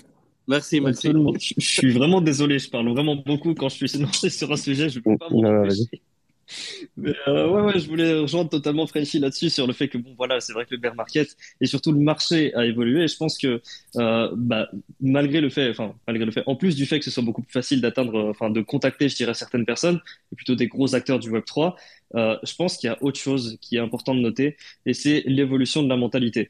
C'est-à-dire qu'on a eu beaucoup, beaucoup de dramas, d'histoires, de, enfin, on, on peut mettre ça dans la catégorie drama, même si c'est plus enrichissant, je dirais, intellectuellement que ça, euh, dans le sens où, euh, je sais pas si vous vous souvenez et si vous avez suivi le truc, mais euh, je crois que dans Puff, on en avait parlé. C'était un mec qui avait fait un compte Twitter qui s'appelait Balls NFT. En gros, il faisait soi-disant, c'est une collection, etc., etc. Il faisait genre, il a euh, sorti, enfin, il a chopé une hype de ouf, il s'est chopé un réseau de ouf, et après, il a tout breakdown, il a dit, bon, bah voilà, je vous explique, c'était purement une expérience sociale, il y avait rien du tout derrière, aucun projet, que dalle, et euh, je vous annonce que euh, bah, 80% des projets, et il a lancé le blast de beaucoup, beaucoup de gros influenceurs qu'on connaissait, sont bottés, en fait. Ils ont un réseau de bots sur Twitter, voilà, qui va te booster à mort les impressions, les likes, les retweets, les commentaires, et, euh, et, ce truc-là, en fait, en cherchant encore plus, bah, tu, tu, le trouves et tu te rends compte que ça existe encore et que c'est public aussi. Donc euh, voilà, genre euh, moi, dans mes recherches, je sais que j'ai trouvé un truc, euh, tu avais un, un, site de bots, en gros, où tu peux payer des bots de profil Web3. Donc euh, si jamais vous posez les questions de à quoi ça ressemble ce truc-là, et c'est très intéressant de, le savoir parce que maintenant, vous pouvez jouer à un petit jeu qui bot, qui bot pas. Bon, c'est un peu nul, mais voilà, juste pour rire. Bah, vous voyez tous les comptes qui sont encore à, au pseudo de, du farm d'airdrop d'arbitre par exemple, avec les, les cœurs bleus, les cœurs oranges, etc., etc., et des trucs comme ça, vous allez en voir encore aujourd'hui. Ben, figurez-vous que c'est potentiellement des profils achetés. Quand vous achetez des profils Web3, etc., etc., ça ressemble un peu à ça.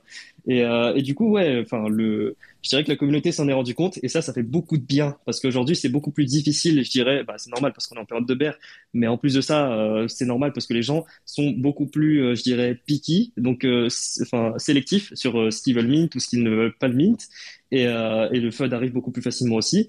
Et euh, ouais, je pense que vraiment ça a pris une leçon et maintenant la hype à elle toute seule ne suffit plus, même si avant euh, c'est vrai que ça s'essoufflait un peu comme système. Voilà, t'arrivais, t'avais un, une collection avec, euh, je sais pas moi, 150 000 followers euh, sur le compte, enfin le compte Twitter, tu disais, il y a peut-être moyen, il y a, une, deux chances sur trois que je me fasse un bénéf au flip. Tu vois, tu dis ça. Tu, tu sais que tu sens que c'est un pump and dump qui arrive, etc., etc. Tu le sens un peu, mais tu peux potentiellement te dire ça. Et d'ailleurs aussi en parlant de pump and dump, on en a vu des vertes et des pas mûres. Hein. Je pense à par exemple des collections du style Momoguro, etc., etc. Des, des collections où on entend toujours, oui, alors c'est euh, telle personne qui faisait partie de Disney, de l'équipe de tel et tel jeu vidéo, de Ubisoft, etc., etc. Au final, tu te rends compte que bah voilà, c'est un, bah, en fait c'est pas le c'est pas censé être une insulte le pump and dump hein, c'est vraiment être un, censé être une observation. Quand tu regardes le prix de la collection tu te rends compte que au début ça a pump et puis après ça a dump et puis ça n'a plus jamais remonté. Et tu te rends compte que beaucoup mais vraiment beaucoup de collections ont fait ça. Et, euh, je pense que que ce soit côté euh, consommateur ou côté euh, créateur tout le monde en a beaucoup appris. Les créateurs par exemple les blue chips sont rendus compte qu'ils sont plus du tout intouchables. Par exemple, on a eu euh, bah, tout ce qui est avec, euh, enfin toutes les histoires avec D-Gods et Yuga Labs, l'écosystème de Yuga Labs on a vu beaucoup, beaucoup de galères en fait. Par exemple, côté D-Gods, ils ont fait euh, un truc. Euh, ils ont fait un truc à la base, ils ont proposé une upgrade visuelle de leur NFT. Ils ont vu que ça n'a pas du tout plu à la communauté. Bah, ils ont fait l'extrême opposé. Donc, ils ont proposé un downgrade. Et là, on se rend compte que, bah, en fait, oui, des fois, tu galères. Et même si tu es un blue chip, ça ne veut pas dire que tu auras réponse à tout. Et tout ce que tu feras, ça fonctionnera. Et, euh, et, pour Yuga Labs, il y a eu les problèmes de dilution. Pour Azuki, il y a eu les Elementals, c'était une compie conforme des Azuki. Enfin bref, on a eu plein d'histoires comme ça, ce qui fait que je pense que le Web3 en bear market est beaucoup plus éduqué que le Web3 en bull market, ça c'est sûr, parce que dans le bull market, on voit arriver beaucoup de nouvelles Ouais, mais je sais pas, enfin, quand j'ai laissé t'interrompre, mais sur ce point-là, moi je suis, je suis quand même assez euh, dubitatif parce que rappelle-toi, genre, je sais pas, en 2017, tu te rappelles des les ICO, quand on a vu les ICO arriver et tout, les ERC20, bah c'est pareil, hein, c'était les mêmes graphiques, ça a été un pump and dump. 2019-2018, c'était la fin du, du dump, quoi. Et j'ai l'impression qu'avec les NFT, la, la, la, vague NFT de 2020-2021, bah euh, ça fait pareil. Euh, voilà, pump and dump. Et là, on parle, ah oui, d'éducation et tout, mais j'ai l'impression de revoir des cycles. Hein. À chaque fois, c'est il y a un abus, il y a un nouveau truc, il y a un abus, c'est PND, quoi. Je te, je te rejoins totalement là-dessus et je pense que ça va revenir. Hein, parce que et la, la raison, elle est très simple. c'est parce que je pense que le Web3 oublie rapidement. Euh, et ça, c'est pas étonnant. Et de deux, c'est surtout que bah, le Web3, en règle générale, ou les cryptos ou les NFT, la manière dont les gens entendent, on entend parler de manière extérieure, c'est ça fait de l'argent, c'est la spéculation. Du coup, forcément, on a toujours ce narratif, peu importe, même si euh, la communauté est éduquée, même si les, les, créateurs de contenu, etc., etc., on arrive sur un truc un peu plus, un peu plus travaillé, je dirais qu'avant, bah, on a toujours ce problème de les gens sont là.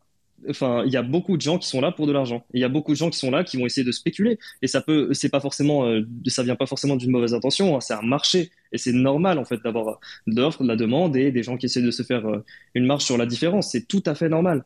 Et, euh, et ça s'arrangera pas parce qu'on verra toujours des nouvelles têtes arriver. Mais je pense que c'est déjà un peu mieux qu'avant. J'espère que bien évidemment on aura, je dirais, moins d'impact vis-à-vis des scams sur la communauté que que avant. Mais ça, bien évidemment, on peut pas le garantir parce que tu l'as très bien dit, ça, ça marche un peu sous forme de cycle. Mais euh, mais ouais, enfin en tout cas, enfin pour moi, l'impression que j'ai, c'est que le contenu auquel je suis exposé, par exemple sur Twitter, et euh, le contenu que je vois de, par exemple, NFT God ou des trucs comme ça, enfin des gros influenceurs, a pas mal changé par rapport à avant. On n'est plus euh, tout bullish, tout vert, tout rose. Euh, on n'est plus euh, bah, ce truc-là. Ouais, mais j'ai peur que ça revienne pareil euh, dès que les prix remontent en fait. Alors c'est très probable. Seul l'avenir nous le dira, j'ai envie de dire. Et euh, je pense que, bah, justement, quand je parlais des gros influenceurs, j'espère que ils pourront aider un peu à ce que les gens soient un peu plus éduqués. Mais euh, bon, c'est sûr que bah il y a rien, il y a rien qui est donné, il y a rien qui est qui est joué, j'ai envie de dire. Mais euh, ouais, en tout cas, c'est un peu l'impression que j'ai eue. Mmh. Moi, je voudrais réagir à ça en disant J'estime Shark Peta. C'est du polonais. Voilà, désolé. Et ça, ça veut dire je suis une chaussette. Absolument incroyable. Surtout, surtout que Roger est même plus là pour entendre ça, merde. le défi maintenant, c'est de le retenir. Hein. Ouais, mais tu vois, c'est ça qui est plaisant avec le beer market.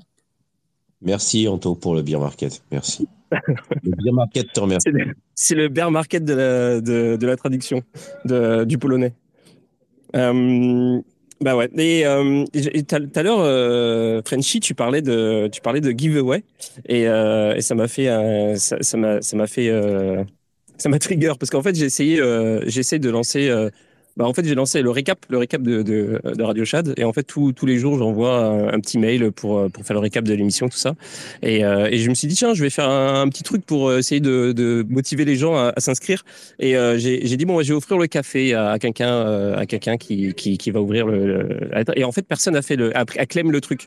Et euh, donc euh, tant, bon tant pis tant mieux pour moi, j'ai économisé un café. Mais euh, et puis ça, ça, ça, me, ça me fait penser euh, à un autre truc euh, qui est, euh, je sais pas ce que, si vous avez vu le truc avec Fifou, c'est un mec qui a fait un, qui a fait un concours.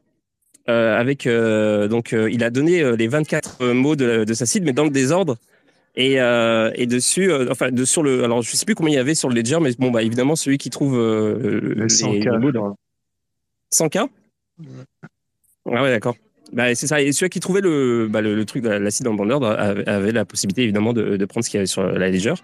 Et euh, il y a des mecs qui se sont penchés sur, sur le truc très très sérieusement. Et euh, parce qu'au début, c'était comme ah ouais, mais c'est impossible parce que ça prendrait tant de milliers d'années, etc. pour y arriver. Puis il y en a qui ont, en fait, euh, dans, dans, le, dans, le, dans le guide, il y avait des, des, des photos, euh, des photos des, mots de l'acide euh, donc euh, sur la ledger. Et il y en a qui ont pris des photos et qui ont trouvé des indices et qui ont réussi à trouver en fait l'ordre grâce aux photos qui ont été prises.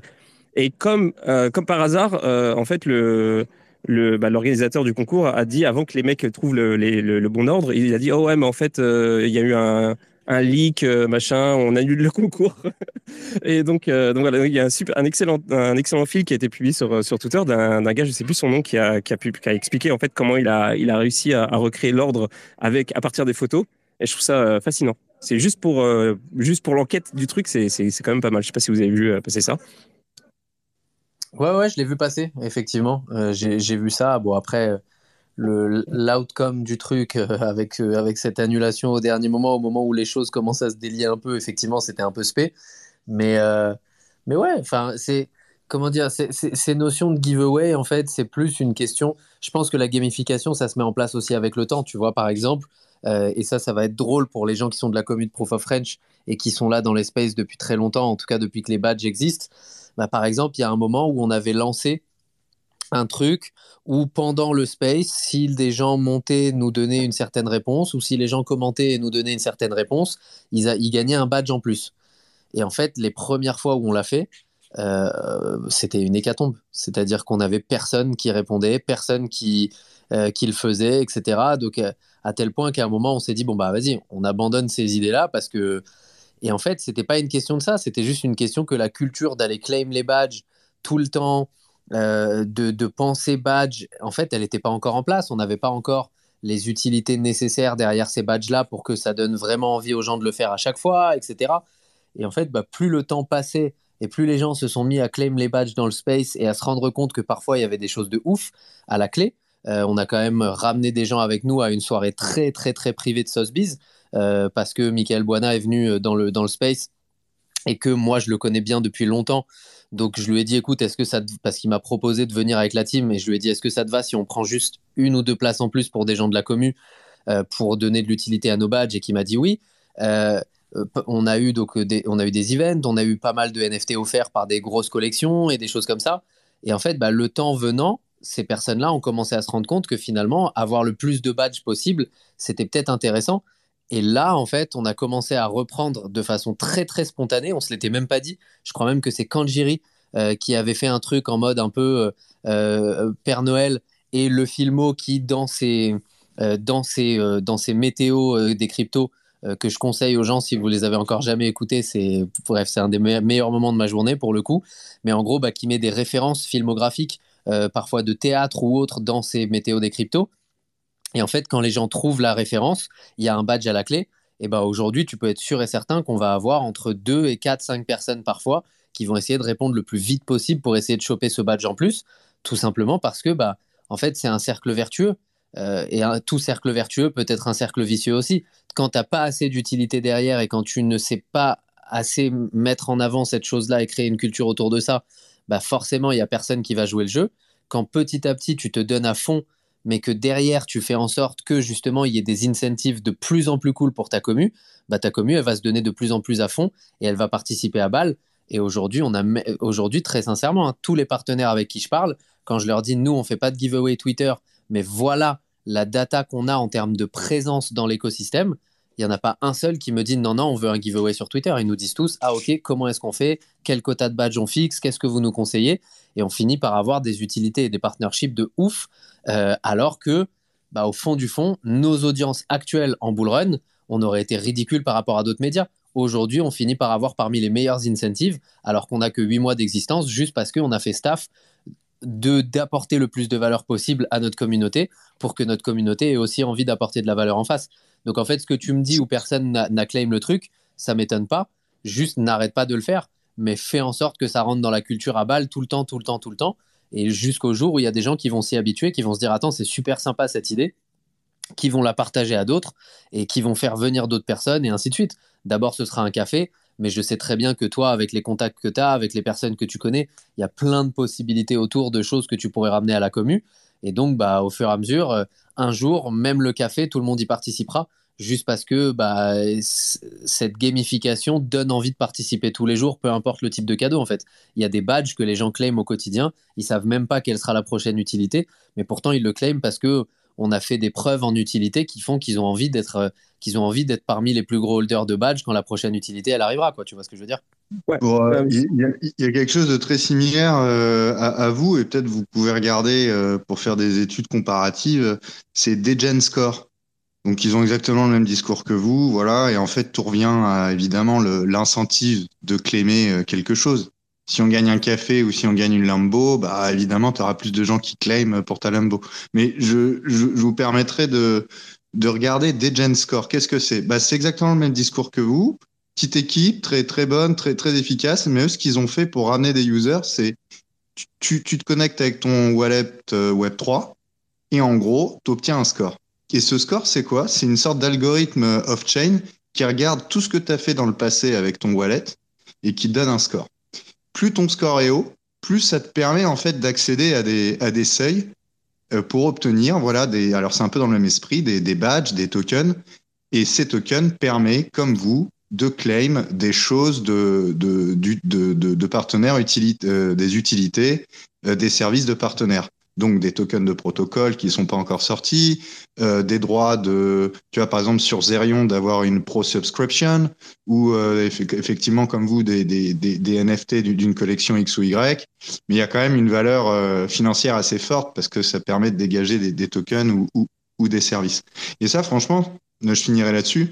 J'aime beaucoup, moi, ce concept de faire un algorithme qui vous permet de noter, en fait, en plus de connaître votre communauté, vous, connaissez en plus quels sont leurs agissements et donc leurs comportements euh, euh, sur la blockchain, sur les blockchains.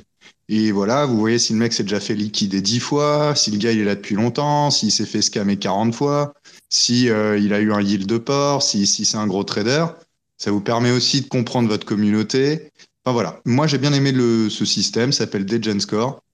Euh, enfin, je suis très content de travailler avec vous aussi, Frenchy, euh, parce que là, je travaille avec eux. Je regardais aussi un peu, je, m'éduquais, vu qu'on est en BER, hein, on a que ça à faire, sur comment fonctionnent les, les, les, les, les constructions de communauté. Et c'est vrai que c'est sympa, quoi, tout ce que j'entends. C'est ouais. super intéressant euh, ce truc dont, dont, dont, tu me parles, là, le Degen Score, parce que c'est quelque chose qu'on pourrait éventuellement lier. Il euh, faudra qu'on regarde ça. Mais totalement. Mais même, vous le faites vous-même. Vous le faites vous-même. Euh, on travaille. Enfin, ouais, c'est très cool. On peut, vous pouvez même leur. vous, vous-même, vous choisissez ce que c'est qu'un bon score ou un mauvais score. Et après, vous éduquez derrière la communauté. C'est le jeu derrière de comment obtenir un bon score. Donc, apprends à pas te faire scammer, apprends à, apprends à pas te faire sandwicher, apprends à. tu vois. Euh, voilà. Ouais. C'est ah, super intéressant. Ouais, Franchement, merci beaucoup mmh. pour, pour ce truc-là parce que c'est trop trop cool. Et Frenchy, euh, tout à l'heure, tu disais, tu parlais de, euh, tu disais, ouais, euh, bon, merci hein, pour les compliments d'ailleurs, mais euh, tu disais que, que j'avais plein de contacts et tout, mais en fait, c'est pas juste ça, c'est aussi, et je pense que tu vas là-dessus parce que j'ai, bah, y a, vous faites aussi pareil, c'est que l'idée aussi, c'est la, c'est de comment j'allais dire Putain, j'ai pas le mot. Quand, quand, tu fais un truc tous les jours, en fait. Euh, pas la consistance, mais la... Ah la, ré la, résilience, un peu, non La, la... persévérance. La persévérance. non, pas la, persévérance. Pas la persévérance. La pas, ça. La constance, non. Parce que consistance, c'est en anglais, non? Non, non, non, c'est ça, ouais. Mais c'est un autre mot encore. C'est là... Ah, oh, merde, j'ai trouvé. Euh, c'est pas grave. Euh, Peut-être la ça viendra. Euh, en tout cas, euh, c'est le fait de faire c'est le truc tous les jours et aussi euh, d'avoir la cré créativité en fait, de se dire, de, de chercher en fait euh, qu'est-ce qui marche, qu'est-ce qu qui marche pas, euh, de pas abandonner trop vite euh, une idée qui marche pas tout de suite, de pas, c'est d'essayer de euh, tu sais, d'y aller à tâtons et de voir un peu, euh, euh, d'essayer de comprendre en fait les choses. Et, et ça, tout le monde n'est pas forcément, euh, n'a pas forcément l'énergie ou la patience de, de, de le faire. Et, et, je trouve et puis euh, mon projet en fait c'est il y a un petit peu il y, y a un petit peu ça qui se ressemble en fait. C'est l'idée que euh, d'essayer de faire durer le truc sur la longueur et de voir un peu d'essayer des choses à gauche à droite. Des fois il y a des trucs qui marchent des fois il y a des trucs qui marchent pas. Et, euh, et de modeler un peu le, le truc euh, en fonction de de ce qui ce que tu sens et euh, et puis euh, et de s'accrocher aussi. Donc ça pour, pour le coup c'est la persévérance. Et et oui c'est ça. Et puis de s'inspirer aussi. Et vous êtes extrêmement inspirant je trouve en, fait, si tu veux, je pense qu'il y a quelque chose que moi j'ai compris récemment euh, et que je trouve qui est vraiment essentiel et qui peut-être parfois peut être un peu, comment dire, euh, pas, pas, pas, mensonger, mais parfois un peu malsain justement dans cet écosystème euh, Web3, tech, et, et, tu vas voir ce que j'englobe dedans. C'est-à-dire qu'on voit énormément, énormément quand on est dans cet écosystème-là de personnes qui vont vendre des formations de personnes qui vont te dire voilà comment build ton audience, voilà comment build ton projet, voilà comment.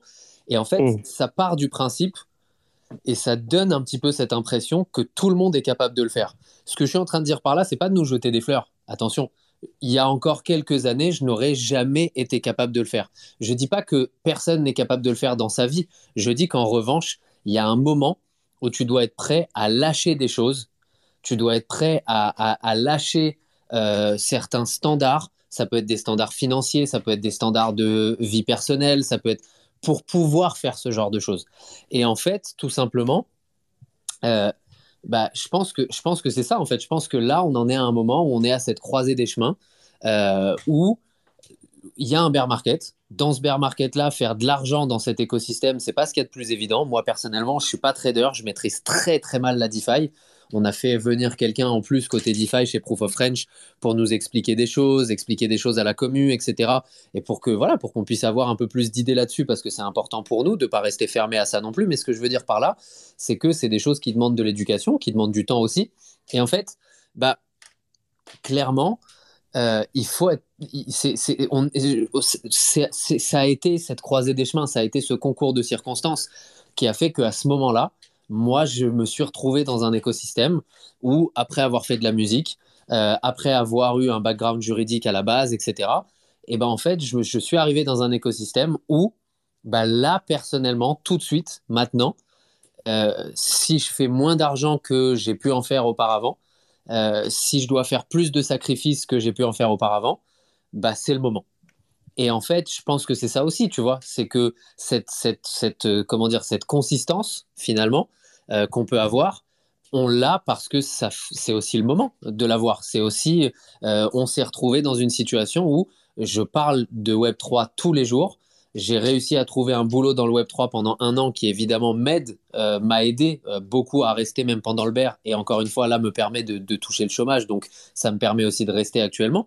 Donc, j'ai cette chance-là, mais que j'ai évidemment essayé de, de, en étant H24 là pendant le bull run, bah, j'ai été la chercher, cette chance-là aussi. J'ai été la créer, cette occasion euh, de, d'avoir quelqu'un qui vienne me voir et qui me dise bah, du coup, je crois que tu as t'as les skills qu'il nous faut pour aller faire de la strat pour des clients côté Web3. Et donc, en fait, bah, si tu veux, ça a été un concours de circonstances qui a fait que c'était le moment pour moi. Mais très, très, très sincèrement, il y a deux ans, j'aurais été incapable de monter Proof of French. Et évidemment, ce concours de circonstances bah, fait que il y a Soussou, il y a Pic, il y a Kanjiri. Euh, on s'est retrouvés ensemble en plein bull run. On a grind comme des malades ensemble, parfois jour et nuit. Ça, ça crée des comment dire des relationnels qui sont très différents. J'ai été le seul moment dans ma vie où j'ai vu un relationnel se créer aussi facilement, un relationnel fort avec des fondations fortes se créer aussi aussi facilement, c'est quand j'étais moniteur de colonie de vacances. J'étais mono en colonie de vacances et pendant trois semaines, t'es payé une misère, mais tu vis des choses. Dans, parfois, tu as une fatigue extrême. Parfois, tu vas pas pouvoir te doucher pendant 48 heures parce que bah, un concours de circonstances fait que de journée en événement, plus la réunion le soir, plus la fatigue, bah, tu vas pas pouvoir. Et tu vas, on va se voir dans ce genre d'état en très peu de temps, pendant trois semaines en concentré. En fait, ce, ce bull run a créé aussi des liens. Aujourd'hui, Proof of French, si je le faisais tout seul, ce serait impossible pour moi de le faire. Réellement impossible. On fait un space tous les jours, il faut aller chercher les news tous les jours, il faut être capable de débattre autour de ces news-là pour amener un petit peu de, comment dire, de profondeur autour des news aussi, pour essayer d'expliquer les choses. Euh, il faut être capable d'amener des notions tech, ce que, ce que Kanjiri fait toutes les semaines, d'être capable d'amener des bons plans, euh, ce que le Filmo fait toutes les semaines, d'amener de l'humour, ce que le Filmo fait aussi.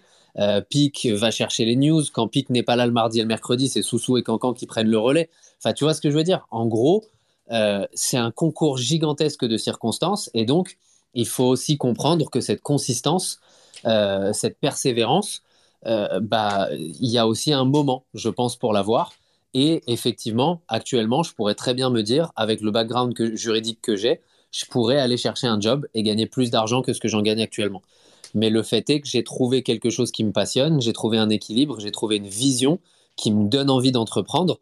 Et donc, peut-être que je raterai, peut-être qu'au final, tant mieux, j'aurai ce filet de sécurité derrière moi, mais qui me donne envie actuellement de venir mettre ça, de, de venir bazarder ça pendant un certain temps pour prendre le risque euh, de trouver mon équilibre dans quelque chose qui me passionne vraiment. Et, en fait, je pense que c'est peut-être ça le plus. Je me demandais, pardon, mais genre, genre Proof of French, euh, quelles sont les différences majeures, par exemple, avec euh, Défi France, qui aussi, tu sais, avait mis en place des, le blé système de badge, c'est pas des tokens sur Discord. Est-ce que comment vous vous démarquez par exemple vis-à-vis de euh, d'autres communautés euh, Web 3 françaises? Alors, euh, si tu veux, très sincèrement, je, je n'ai pas eu en tête, on n'a pas eu en tête de se démarquer des autres. La seule chose en revanche. Non, pas une démarcation, c'est une. Euh, tu vois, parce que dans ce cas-là, autant euh, pas faire 3000 communautés, autant faire une grande communauté avec des sous-branches, par exemple. Enfin, ouais, plus une, alors... une différence, par exemple je, je, suis totalement d'accord avec toi. En fait, je pense surtout qu'à ce moment-là, nous, on en fait, on a surtout commencé, nous, dans le monde des NFT à la base. Euh, donc, on, a beaucoup, beaucoup, beaucoup fait des news autour des NFT, que ce soit de l'art digital ou des NFT PFP, euh, du, monde un peu des gens, etc. Donc, en fait, ça nous manquait, en fait, si tu veux, justement, un space quotidien qui donnait des news autour de ça. Évidemment qu'on a envie de s'ouvrir un petit peu à d'autres choses parce que le Web 3 c'est plus que ça et que nous-mêmes au quotidien on a envie de pouvoir s'ouvrir à ça, mais aussi un petit peu Et alors, pour le coup, je connais pas euh, les DeFi France, je sais pas s'ils font des spaces ou autres, etc. Mais aussi, en fait, si tu veux, moi, je me suis rendu compte, euh, et évidemment qu'ils font parfaitement leur job, euh, et je pense que c'est des références dans ce qu'ils font, mais par exemple, quand j'écoutais le, NFT Morning de John et Rémi, et que j'adore écouter, en plus de ça, bah en fait, c'est vrai qu'il y avait un côté un peu moins natif, il y avait un côté un petit peu plus professionnel, un peu plus podcast sur Twitter et pas vraiment ce côté un peu radio libre euh, où on se fout un peu de la gueule les uns des autres, euh, où on rigole, euh, autant qu'on va pouvoir être sérieux et amener le même type de valeur, le même type de réflexion autour de projets, autour d'invités, autour de news. en fait, je pense qu'on se démarque sans avoir eu ce besoin de se démarquer à la base, je pense qu'on se démarque tout simplement parce que, que ce soit nous ou notre communauté, on est natif à 100%. Et, en fait, on fait peut-être un petit peu la, démarche inverse, c'est-à-dire que moi, maintenant, je fais en sorte de faire des posts sur LinkedIn pour que petit à petit, les marques commencent à se rendre compte qu'il y a une communauté incroyable, purement native du côté de Proof of French, alors que ces gens-là, en fait, ont peut-être commencé en montant la NFT Factory, en montant des choses beaucoup plus corpo et beaucoup plus pro LinkedIn, tout en essayant d'être présent quand même sur le côté des gens, ce qui font super bien.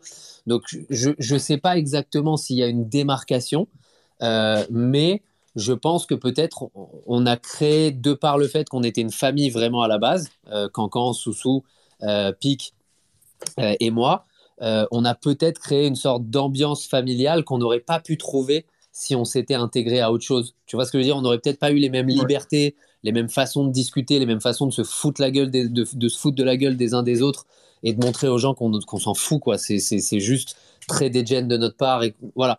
Donc je pense que, je pense que c'est un peu ça. C'est pas qu'on a voulu se démarquer, mais c'est qu'en revanche, c'était ce qui semblait le plus naturel que de commencer à le faire ensemble en fait. D'accord. Naturellement, en fait, vous avez trouvé votre propre. Euh, non, mais après, je, donnais les noms, tu vois, là, par exemple, des FI France, des GenScore, qui, qui ont aussi ce système de badge, juste pour, euh, tu sais, peut-être voir les idées qui, qui fonctionnent, qui fonctionnent pas, euh, de badge, etc. Ça peut peut-être toujours aider.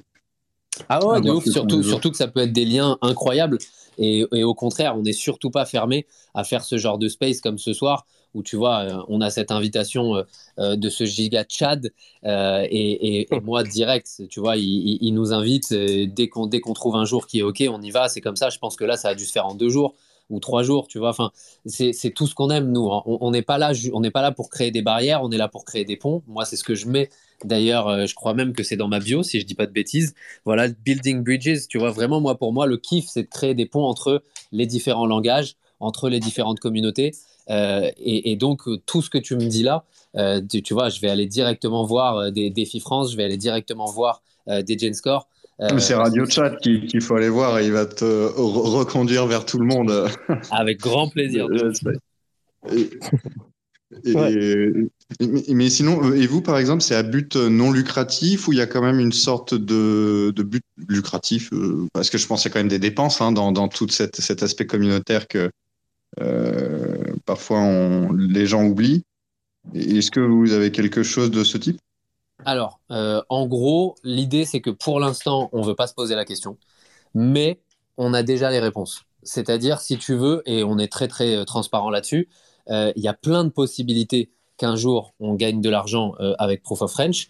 Simplement, moi qui et après je voudrais laisser la parole à Cancan parce que j'ai vu qu'il a levé la main depuis tout à l'heure et que je parle tellement que j'ai, on est passé sur un autre sujet.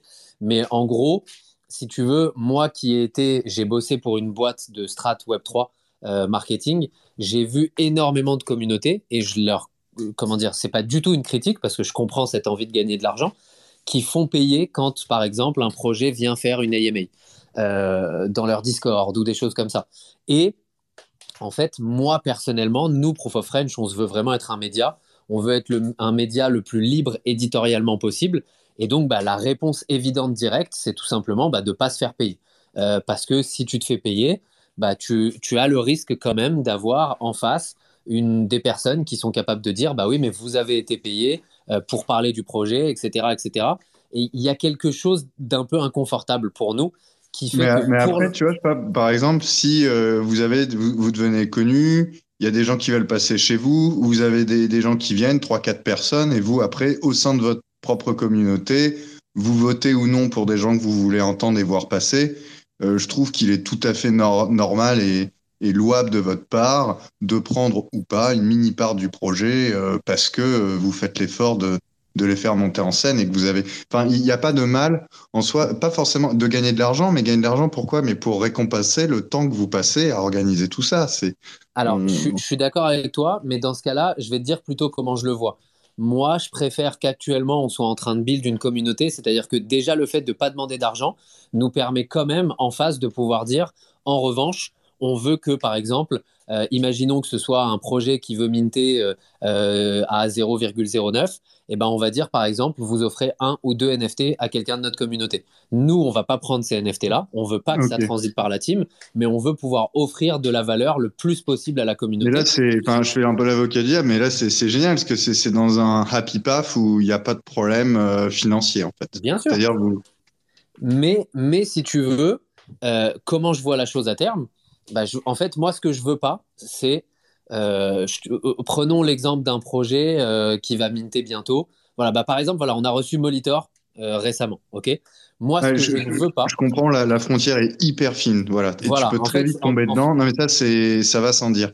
Mais après, il y a, il y a, il y a quand même pouvoir rentrer dans ses frais parce que on doit manger, parce qu'on a une famille à nourrir. Exactement. Et, et tout. Et, et là-dessus, en fait, ce que je veux, moi, à terme, c'est avoir créé, grâce à cette communauté qu'on crée, à qui on donne de la valeur, grâce à cette gamification, etc., une communauté et des fondations telles que le moment venu, et évidemment que le bear market, va, la corrélation avec le, bear- le- avec le bull run pardon, risque aussi d'amener ce genre de choses, bah moi, ce que je veux, c'est que si Molitor, un jour, ils veulent être mis en avant chez Proof of French d'une façon différente, et ben dans ce cas-là, il va y avoir un mois entier sponsorisé par Molitor.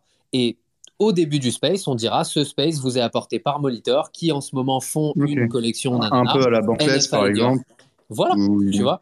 Bah, là, Mais ça, c'est louable, hein, c'est différent. très louable, je pense. Et vous êtes très très loin des influenceurs euh, putaclic. euh. C'est ça en fait. Et, et en fait, si tu veux, ce qu'on veut plutôt, c'est se dire, bah moi, ce que je veux pas, c'est qu'un projet vienne, me paye et que je le chill ce jour-là. C'est pas ça que je veux faire. Moi, pour moi, ça, c'est pas amener de l'information de façon intelligente.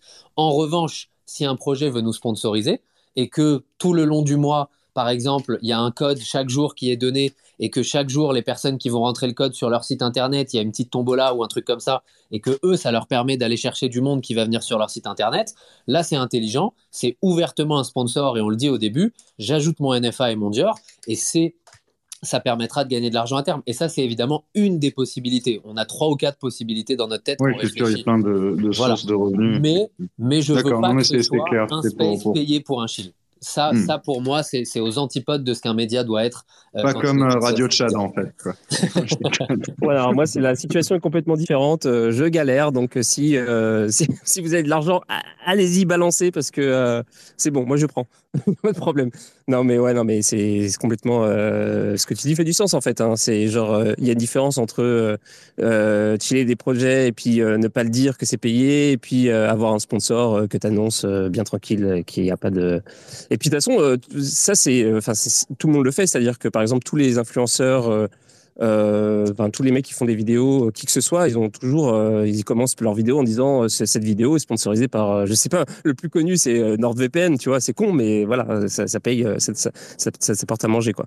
Et, et puis ils le font tous. Tu regardes un truc qui a rien à voir avec le Web 3, par exemple, bon au Canada il y a, y a un, un humoriste que j'aime beaucoup qui s'appelle euh, euh, Mike Ward et donc il fait une émission euh, en direct du bordel. Donc c'est un comedy club en centre-ville et, donc il fait ça. Et, avant chaque émission, il commence avec avec un, sponsoring. Et des fois, c'est vraiment des trucs bah, tout et n'importe quoi. Ça peut être une chaîne de burgers. Bon bah il dit voilà l'émission le, le, le- show de ce soir il est sponsorisé par machin burger allez faire un tour là-bas les burgers sont super bons Euh, et puis voilà et puis ça c'est euh, ça lui permet de, de financer son son Du moment euh, qu'il a essayé les burgers avant, moi, je trouve que c'est c'est- fait.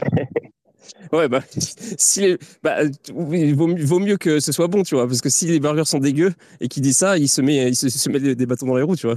Que ce C'est ce que soit. je pensais aussi, mais je vois les influenceurs sur TikTok qui, qui bernent leurs leur, leur, bah, leur, influ- leur, euh, membres, en fait, en leur vendant des produits air, là, euh, dropshipping et continuent quand même, quoi, ça revient. Je suis Ouais, impressionné. Ouais. Mais à mon avis, les gens qui font ça, c'est des, des, des gens qui ont une communauté tellement énorme qu'en fait, ils s'en battent les couilles. Ils savent que même si c'est de la merde, ils vont quand même, euh, même si leur audience, elle est, audience, elle est divisée par deux, ça reste quand même, euh, ils ont une audience quand même euh, gigantesque. Ouais, c'est ça. Mais euh, donc ils ont plus aucune éthique, plus rien. Ils sont genre en mode, ils ont pas le temps euh, pour pour pour, pour ces, ces détails-là. Euh, ouais, je sais pas. Mais euh, ouais, l'éthique c'est important quand même. Bah, surtout si tu as, si as envie de, de build un, un truc euh, qui fait du sens pour toi, euh, qui est pas juste orienté sur l'argent euh, en premier Bah, lieu. et, et je pense, et je pense que le fait de build ça avec ta communauté au quotidien et que du coup ce soit une sorte de, de win-win obligatoire tout le long fait que tu gardes cette balance en fait. Alors que le problème justement de ce type de créateur de contenu ou d'influenceur ou autre, c'est qu'il y a un moment où il y a un reach tel que tu finis par avoir tellement de possibilités pour toi tout seul et que tu n'es tellement pas habitué à en faire profiter ta communauté depuis le début euh, qu'en fait, bah, il y a un moment où tu as, une séparation, en fait. Tu, tu, tu perds un peu pied, ou tu, tu, Ouais. tu finis par être séparé finalement de cette communauté qui, qui sans elle, enfin, euh, pour laquelle sans elle, tu n'existerais pas.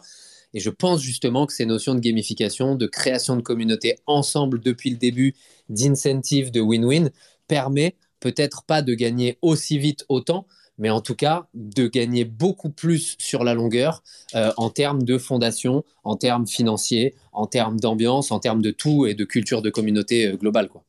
Mais tu sais, euh, ça c'est un espèce de paradoxe que c'est un truc sur lequel j'ai beaucoup réfléchi euh, tout au long de ma vie parce que c'est un truc c'est pas forcément pour moi mais genre par rapport aux choses euh, que je fais, je, vais- t'expliquer.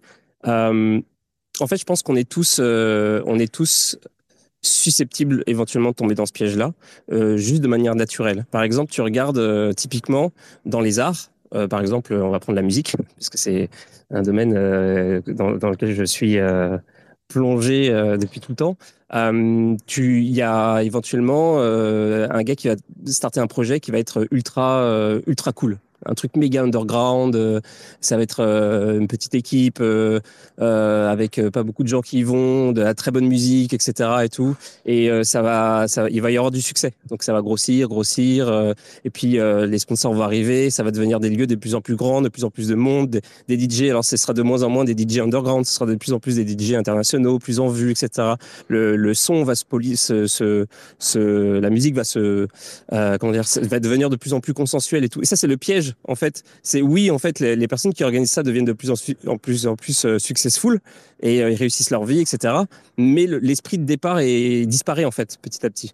Et, euh, et je sais pas en fait, je me suis toujours demandé qu'est-ce qui se passait dans la tête de ces gens-là tout au long de ce parcours. Est-ce que c'est un truc euh, finalement Est-ce que tu vois Est-ce qu'ils sont conscients de ça? Est-ce qu'ils ne sont pas conscients? Est-ce que tu vois C'est genre peut-être qu'il y a ça aussi exactement la même chose dans tout- toutes les activités en fait.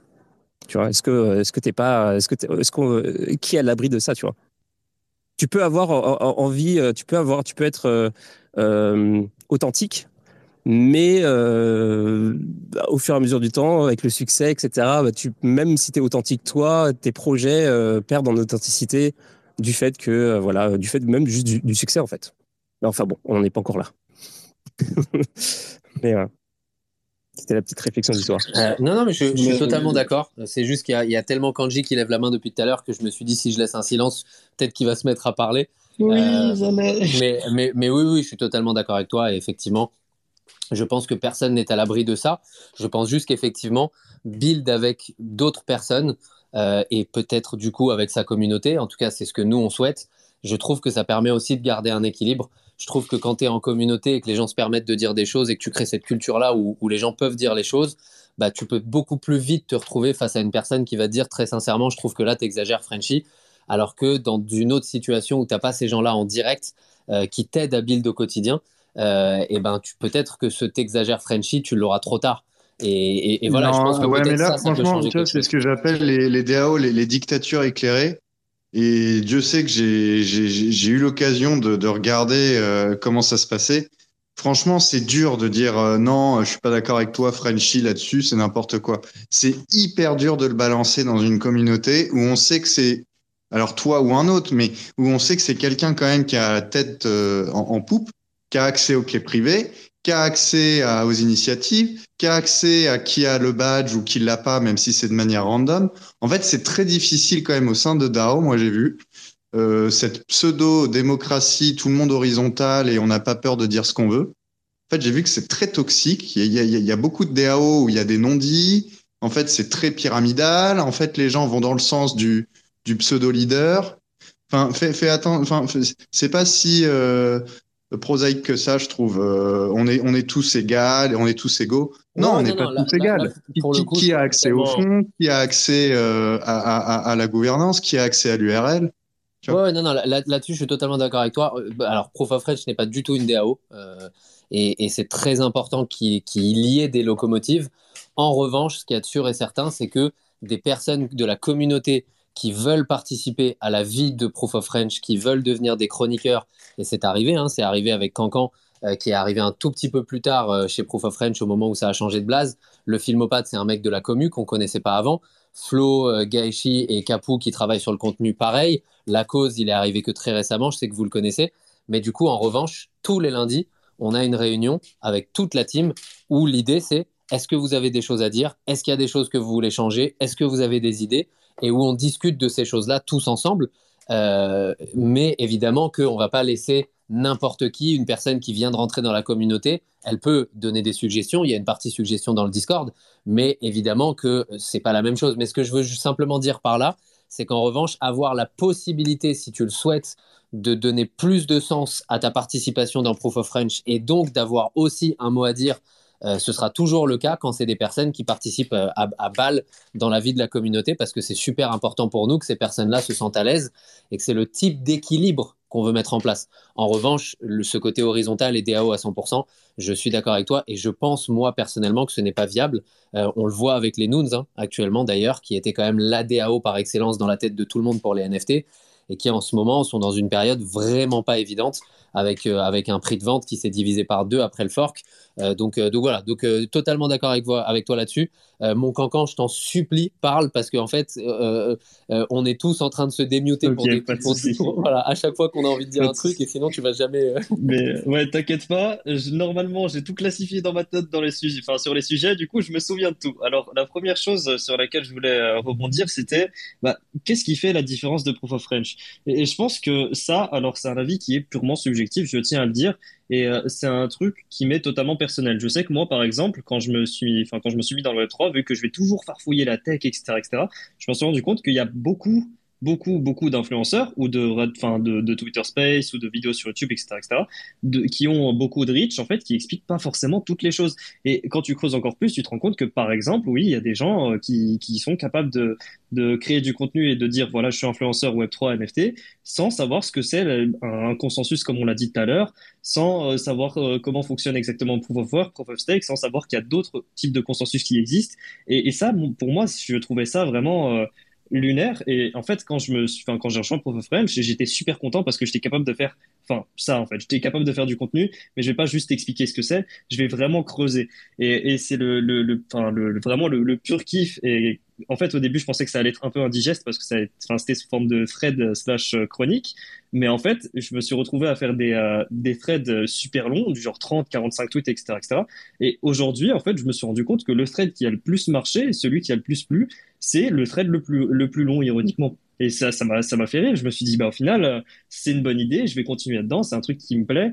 Et c'est un truc qui plaît aux gens aussi parce que il y a beaucoup de personnes en fait qui euh, pensent peut-être savoir euh, ce que c'est sans vraiment connaître les fondements même et en fait tu te rends compte que peut-être que les fondements même euh, d'apparence tu te dis c'est peut-être pas si utile que ça mais en fait, quand ils jettent un coup d'œil un peu plus avisé, tu te rends compte que ça t'entoure de partout, que les projets fonctionnent avec ça, que ça vient de la tech, et que potentiellement ça peut te t'éviter un rug, ça peut t'éviter euh, un, slow, un très très slow rug, ça peut ça peut potentiellement te faire une bonne, enfin prendre une bonne décision et te dire ah bah ce projet-là en fait il a de l'avenir, il est pas mauvais parce que bah ils ont fait un truc de dingue, et, euh, et ça j'ai trouvé ça super important. Et, euh, et du coup quand j'ai commencé à faire ces chroniques là et tout, bah les gens bien aimé ce que j'ai fait et je me suis rendu compte que bah, je faisais exactement ce qui me plaisait. Et vu que moi, de mon point de vue, alors je, je, enfin, je m'en doute fortement que ça, ça a dû exister quelque part, mais juste l'exposition que j'ai eue par rapport aux plus gros influenceurs que, enfin, que j'ai pu suivre ou quoi, j'ai pas trouvé ce type de contenu-là et j'ai pas trouvé le type de contenu que je recherchais. Et je me suis dit, bah voilà, non seulement ça me plaît, en plus de ça, je fais le truc qui euh, pour moi, a manqué, en espérant que ça aide certaines personnes et peut-être que ça pourrait même, euh, bah, je sais pas, ça pourrait plaire. Euh, pour moi, le, le fait que ça, ça plaise, c'était vraiment genre, euh, c'était, une super sensation parce que je me suis dit, bah, putain, je savais pas que bah, un thread de 45 euh, ou 51 tweets a plu au final et les gens ont lu, les gens ont appris, les gens sont contents et les gens me posent des questions à propos de ça. Et là, vraiment, j'étais au max. Vraiment, c'était un truc super cool. Euh, maintenant, con- concernant les partenariats, les sponsorships, etc., etc. Alors, je peux, je peux vous donner une petite info si vous voulez. Sur YouTube, la raison pour laquelle maintenant les, euh, les vidéastes l'annoncent, et c'était pas forcément le cas avant, c'est-à-dire qu'ils présentaient le jeu, et, etc., etc., sans forcément dire que c'était une sponsor, c'est euh, lié, enfin, c'est dû à une changement de, un changement de term of use, je crois, de YouTube, qui a dit, bah, maintenant, quand vous faites une vous êtes obligé de l'afficher. Et si vous le dites pas à l'oral, euh, vous mettez une petite annotation, tu coches une case, et quand tu cliques sur la vidéo sur YouTube, c'est écrit cette vidéo est sponsorisée, tout simplement. Et, euh, ce truc-là, bah, par exemple, ça n'existe pas sur TikTok. C'est pour ça qu'on a beaucoup plus de, sponsorship cachés entre grosses guillemets sur TikTok et que ça continue. Et c'est aussi très difficile de les punir parce que euh, il y a beaucoup de ces influenceurs-là qui vont se réfugier à Dubaï, ce qui fait que bah, c'est très difficile de les récupérer légalement parlant sur ce terrain-là. Euh, et, euh, et pour finir, en vrai, cet esprit famille euh, et le, enfin, l'histoire de la contradiction, en vrai, c'est un truc qui est super intéressant. Et euh, je pense que c'est un super sujet parce que, bah, par exemple, en tout cas chez Proof of, chez Proof of French, on a plusieurs échelles, je dirais. On a bah, du coup l'échelle de l'audience quand tu dis je suis pas d'accord avec toi sur un débat, et tu as l'échelle de la team euh, où on prend une direction X ou Y ou Z pour le, enfin pour le space. Et, et là, moi aussi, par exemple, je peux dire bah, je suis pas d'accord avec toi. Et c'est déjà arrivé. On a dit que, enfin voilà, on n'était pas, enfin on n'est pas pas forcément tous d'accord euh, les uns avec les autres. Et ça, ça se passe super bien parce qu'on débat, on réfléchit et on se dit bah, peut-être qu'on pourrait essayer ça ou on trouve des compromis. Et c'est une super expérience aussi de trouver de réussir à trouver un compromis sur un truc sur lequel on n'est pas d'accord initialement. Euh, bah ça s'est toujours super bien passé. Donc ouais c'est sûr que pour les DAO ça change totalement parce que bah plus ton portefeuille pèse lourd plus enfin plus ta voix portera loin. Mais euh, mais bah c'est à peu près tout ce que j'avais à dire pour le coup Tu parlais de, tu parlais de ce que tu, mentionnais, c'était la, loi sur les influenceurs, le truc pour euh, où il faut, euh, on est obligé de, mettre, euh, d'annoncer en fait les ceux qui nous ont payés, et ça a été mentionné par par Petit Colibri. Et d'ailleurs, bah, j'ai été hyper comment dire, critique par rapport à cette histoire au, début quand elle est arrivée, cette, cette, loi sur les influenceurs, parce que, comme j'avais mentionné à l'époque, il y, a, une part d'hypocrisie là-dedans, dans le sens où ah, mais je dis pas que c'est mal ou bien. Hein. Je pense, d'ailleurs même que c'est plutôt une bonne chose. Mais euh, en fait, ce truc-là, ça devrait s'appliquer à, partout.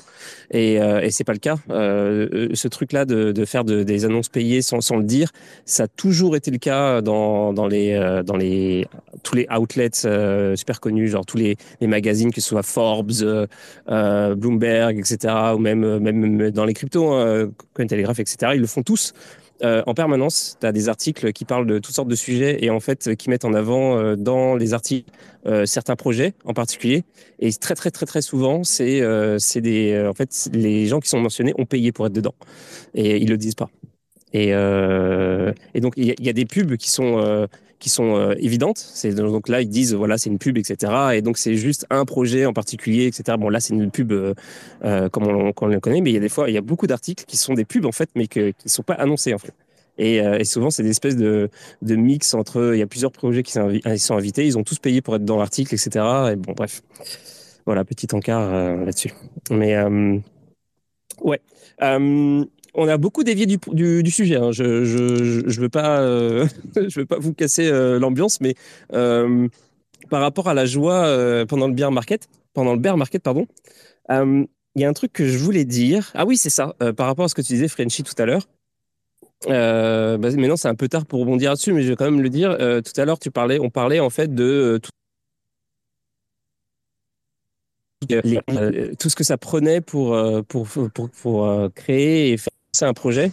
Donc on a parlé de la persévérance, euh, de euh, d'avoir des idées, etc. On a parlé de tout, toutes sortes de choses. Et euh, il y a un truc dont on qu'on a dont on n'a pas parlé, c'était l'optimisme. Et ça c'est un truc, ça c'est plus comment dire la psychologie des gens. En fait, c'est un truc souvent. Je sais pas si c'était déjà arrivé, Frenchy. Moi, ça m'est arrivé d'essayer de, de, motiver des amis pour faire pour commencer des projets talentueux, euh, qui ont, euh, qui ont plein d'idées, etc. Mais il leur manque ce, ce truc-là, qui est euh, genre de se dire ça va marcher, tu vois. En fait, c'est des gens qui ont toutes les qualités sauf ça. Et ça fait qu'ils sont bloqués.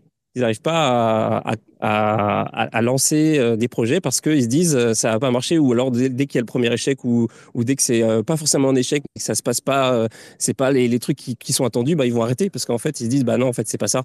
Alors qu'en fait il suffit d'aller plus loin, de se dire ça a marché, ça a marché, il faut persister, etc. Et en fait c'est un mindset que en fait finalement pas tant de gens que ça ont et, euh, et ça prend ça pour, euh, pour avoir des, projets, euh, souvent des projets qui, qui fonctionnent, même si c'est pas forcément les projets qui vont, qui vont changer le monde, mais au moins des, trucs qui, qui, amènent, qui, aboutissent à quelque chose. Quoi.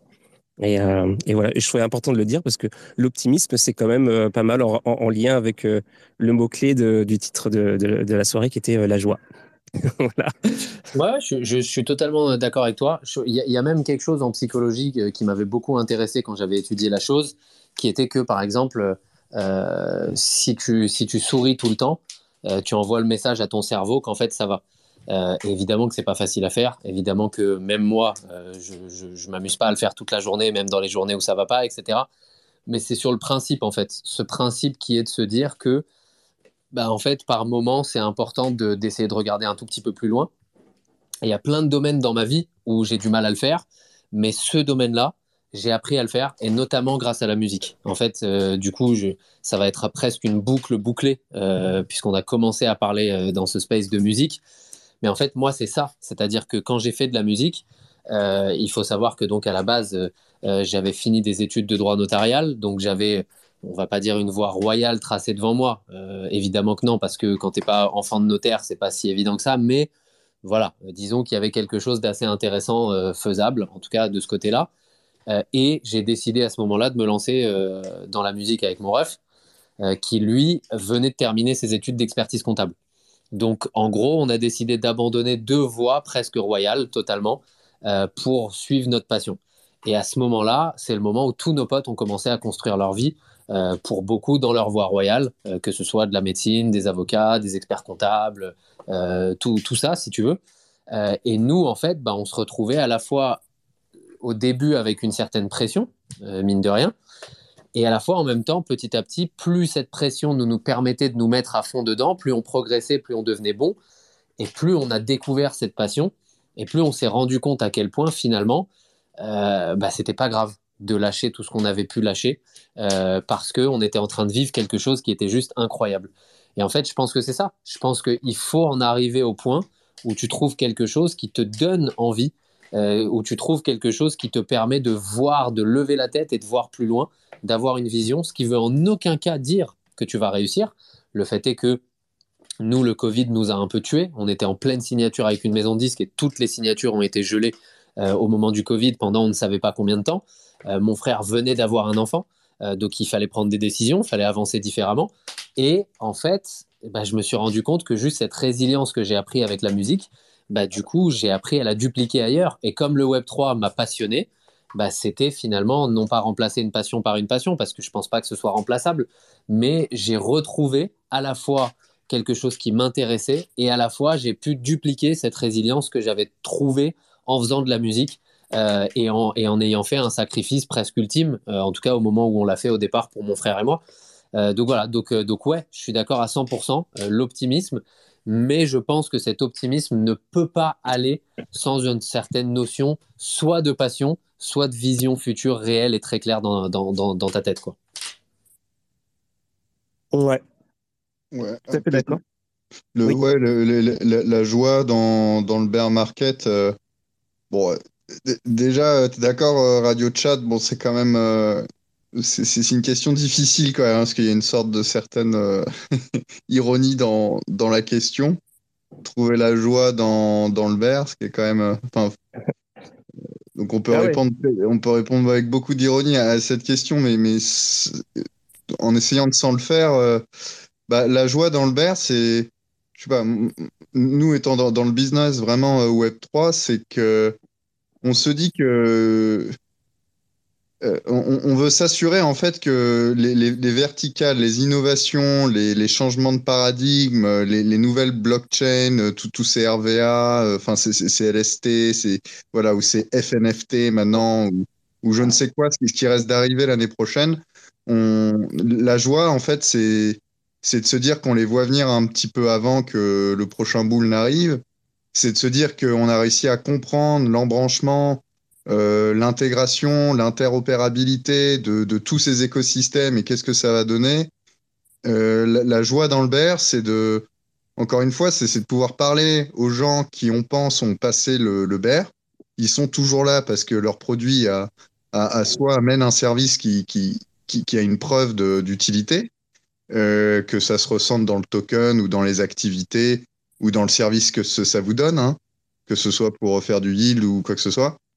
Euh, et, voilà, donc euh, la joie dans le bear, c'est de, c'est de voir que les œufs qu'on regardait en 2018, 2019, 2020, 2021, 2022, il y en a peut-être qui sont encore là, ils n'ont pas encore éclos. Et c'est de se dire que pendant tout ce merdier, euh, s'il y a des choses qui marchent encore, voilà, c'est qu'on est aux prémices.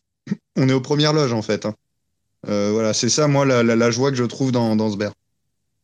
Ouais, bah voilà, moi j'essaye de, de, de, terminer l'émission sur une note euh, de hippie euh, slash punk à chien et toi tu as, ramené ça dans, dans, le dur, le réel, le, le concret. Euh... tu m'as cassé mon, tu m'as cassé ma note de poésie. Non, non, ce qu'il qu est en train de dire, Mev, c'est qu'on peut être des hippies punk à chien riches dans, dans un an ou deux. Voilà, tant, tant mieux. Ouais, bon, en tout cas, euh, tout, était, euh, tout était hyper pertinent et hyper intéressant. Et euh, ça fait déjà quasiment deux heures qu'on est ensemble. Et euh, alors, je ne sais pas si tout le monde a, a, a, eu le temps de dire tout ce qu'il avait envie de dire. Euh, je ne demande pas aux gens qui sont dans l'audience de, de participer maintenant parce que c'est ça. Vous avez eu deux heures pour le faire. Voilà, c'est trop tard. Euh, mais c'était très intéressant. Merci à tous euh, d'être venus. C'était euh, c'était super cool. Et puis merci évidemment à Frenchy, Laurent donc de MEV Capital et puis Kanji d'avoir d'avoir participé. Et, euh, et puis demain, alors demain c'est une émission, euh, je, je peux pas vous prédire ce qui va se passer parce que j'avais quelqu'un au planning et euh, malheureusement euh, l'invité pour des raisons personnelles ne pourra pas venir. Donc on va essayer de voir avec CypherTux qu'est-ce qu'on qu'est-ce va pouvoir vous concocter pour demain soir. Mais on va on va essayer de s'arranger. Donc euh, voilà, on, vous dira tout euh, dans la journée demain. Et puis euh, donc en attendant, moi je vous propose de passer une très très bonne nuit. Et encore merci énormément Proof of French d'être venu ce soir. C'était c'était super cool comme la dernière fois. Et évidemment vous revenez quand vous voulez. Et, et puis voilà, j'ai pas d'autre chose à dire. Est-ce que vous voulez dire un truc avant qu'on quitte Eh ben déjà merci beaucoup parce que à chaque fois c'est quand même un moment assez spécial et je sais que évidemment qu'on n'a pas forcément toujours le temps de venir l'un dans le space de l'autre parce que bah, un space daily, euh, les gens s'en rendent pas forcément toujours compte, mais l'heure ou les deux heures de space, c'est un peu le, le, la, la, partie euh, émergée de l'iceberg, mais il y a forcément du taf autour. Euh, mmh. Mais donc voilà, déjà merci beaucoup parce que c'est toujours des moments spéciaux et euh, j'en profite simplement pour dire aux gens qui le souhaitent euh, que demain on fête la 200e du, du Space Daily de POF. Euh, et que donc bah, tout le monde est le bienvenu si vous voulez venir. Je vois qu'il y a des artistes ici, c'est pour ça que je voulais en parler. Je vois notamment NFT Chocolate qui est là dans l'audience, euh, des artistes du, du, du, euh, comment dire du, du groupe NFTC. Qui vont tous, enfin, il y, a entre 5 et 7 artistes du groupe NFTC qui ont décidé avec, et vraiment, je, je, je, je, je les remercie de ça énormément, puisque avec toute leur gentillesse, ils ont décidé de faire des, d'offrir des NFT euh, à eux, euh, donc des œuvres d'art euh, à des personnes qui seront dans l'audience demain. il y aura d'autres cadeaux évidemment parce qu'on avait préparé la 200e depuis un certain temps, notamment via des projets NFT qu'on adore. mais voilà, mais en gros, au-delà même de la notion de cadeau, s'il y a des gens qui veulent venir dans le space, sachez que vous êtes tous les bienvenus. Et j'en profite pour dire aux gens de Proof of French qui sont encore là, et évidemment qu'on reprofitera pour le dire demain pendant le space, parce qu'on aime toujours parler de ce qui s'est passé la veille. N'hésitez pas à venir le soir, les amis, euh, à suivre Radio Tchad. Euh, parce que bah, vraiment pour le coup cette ambiance qu'on a on l'a déjà retrouvée la première fois qu'on est venu. On la retrouve aussi naturellement la seconde fois. Et c'est pas un hasard c'est que forcément on partage le même type de euh, d'envie de, et de façon de, mettre en avant les spaces. Donc, voilà sachez que ici on est à la maison et on le ressent à la seconde même où on arrive. Donc n'hésitez pas surtout à voilà à regarder un petit peu ce qui se passe. C'est tous les tous, tous les soirs. Donc donc allez checker ça. Euh, en tout cas, nous, c'est toujours un plaisir à chaque fois qu'on le fait. Quoi. J'ai juste envie de rajouter un truc. Franchement, c'était super cool. Et euh, du coup, on peut le dire un peu, la joie dans le BR, c'est un space chez Radio Chad. On peut, voilà, on peut le souligner, on peut le souligner. Alors, franchement, c'était super sympa. C'était des super discussions. Et euh, merci vraiment. C'était, j'ai passé un super bon moment. Bah, merci beaucoup. Merci à vous. Et puis, euh, j'essaierai de passer demain, mais euh, je ne garantis rien. Parce qu'effectivement, comme, comme tu l'as dit, euh, moi, la journée, elle est, elle full, full, full. Mais je, vais quand même essayer de passer un petit, un petit bonjour à la 200 quand même. Faut, faut pas déconner. J'essaierai de faire ça. en tout cas, merci beaucoup à, à vous. Merci pour les compliments. Et on se dit euh, rendez-vous euh, bah, demain. Allez, salut. Bravo, salut, merci.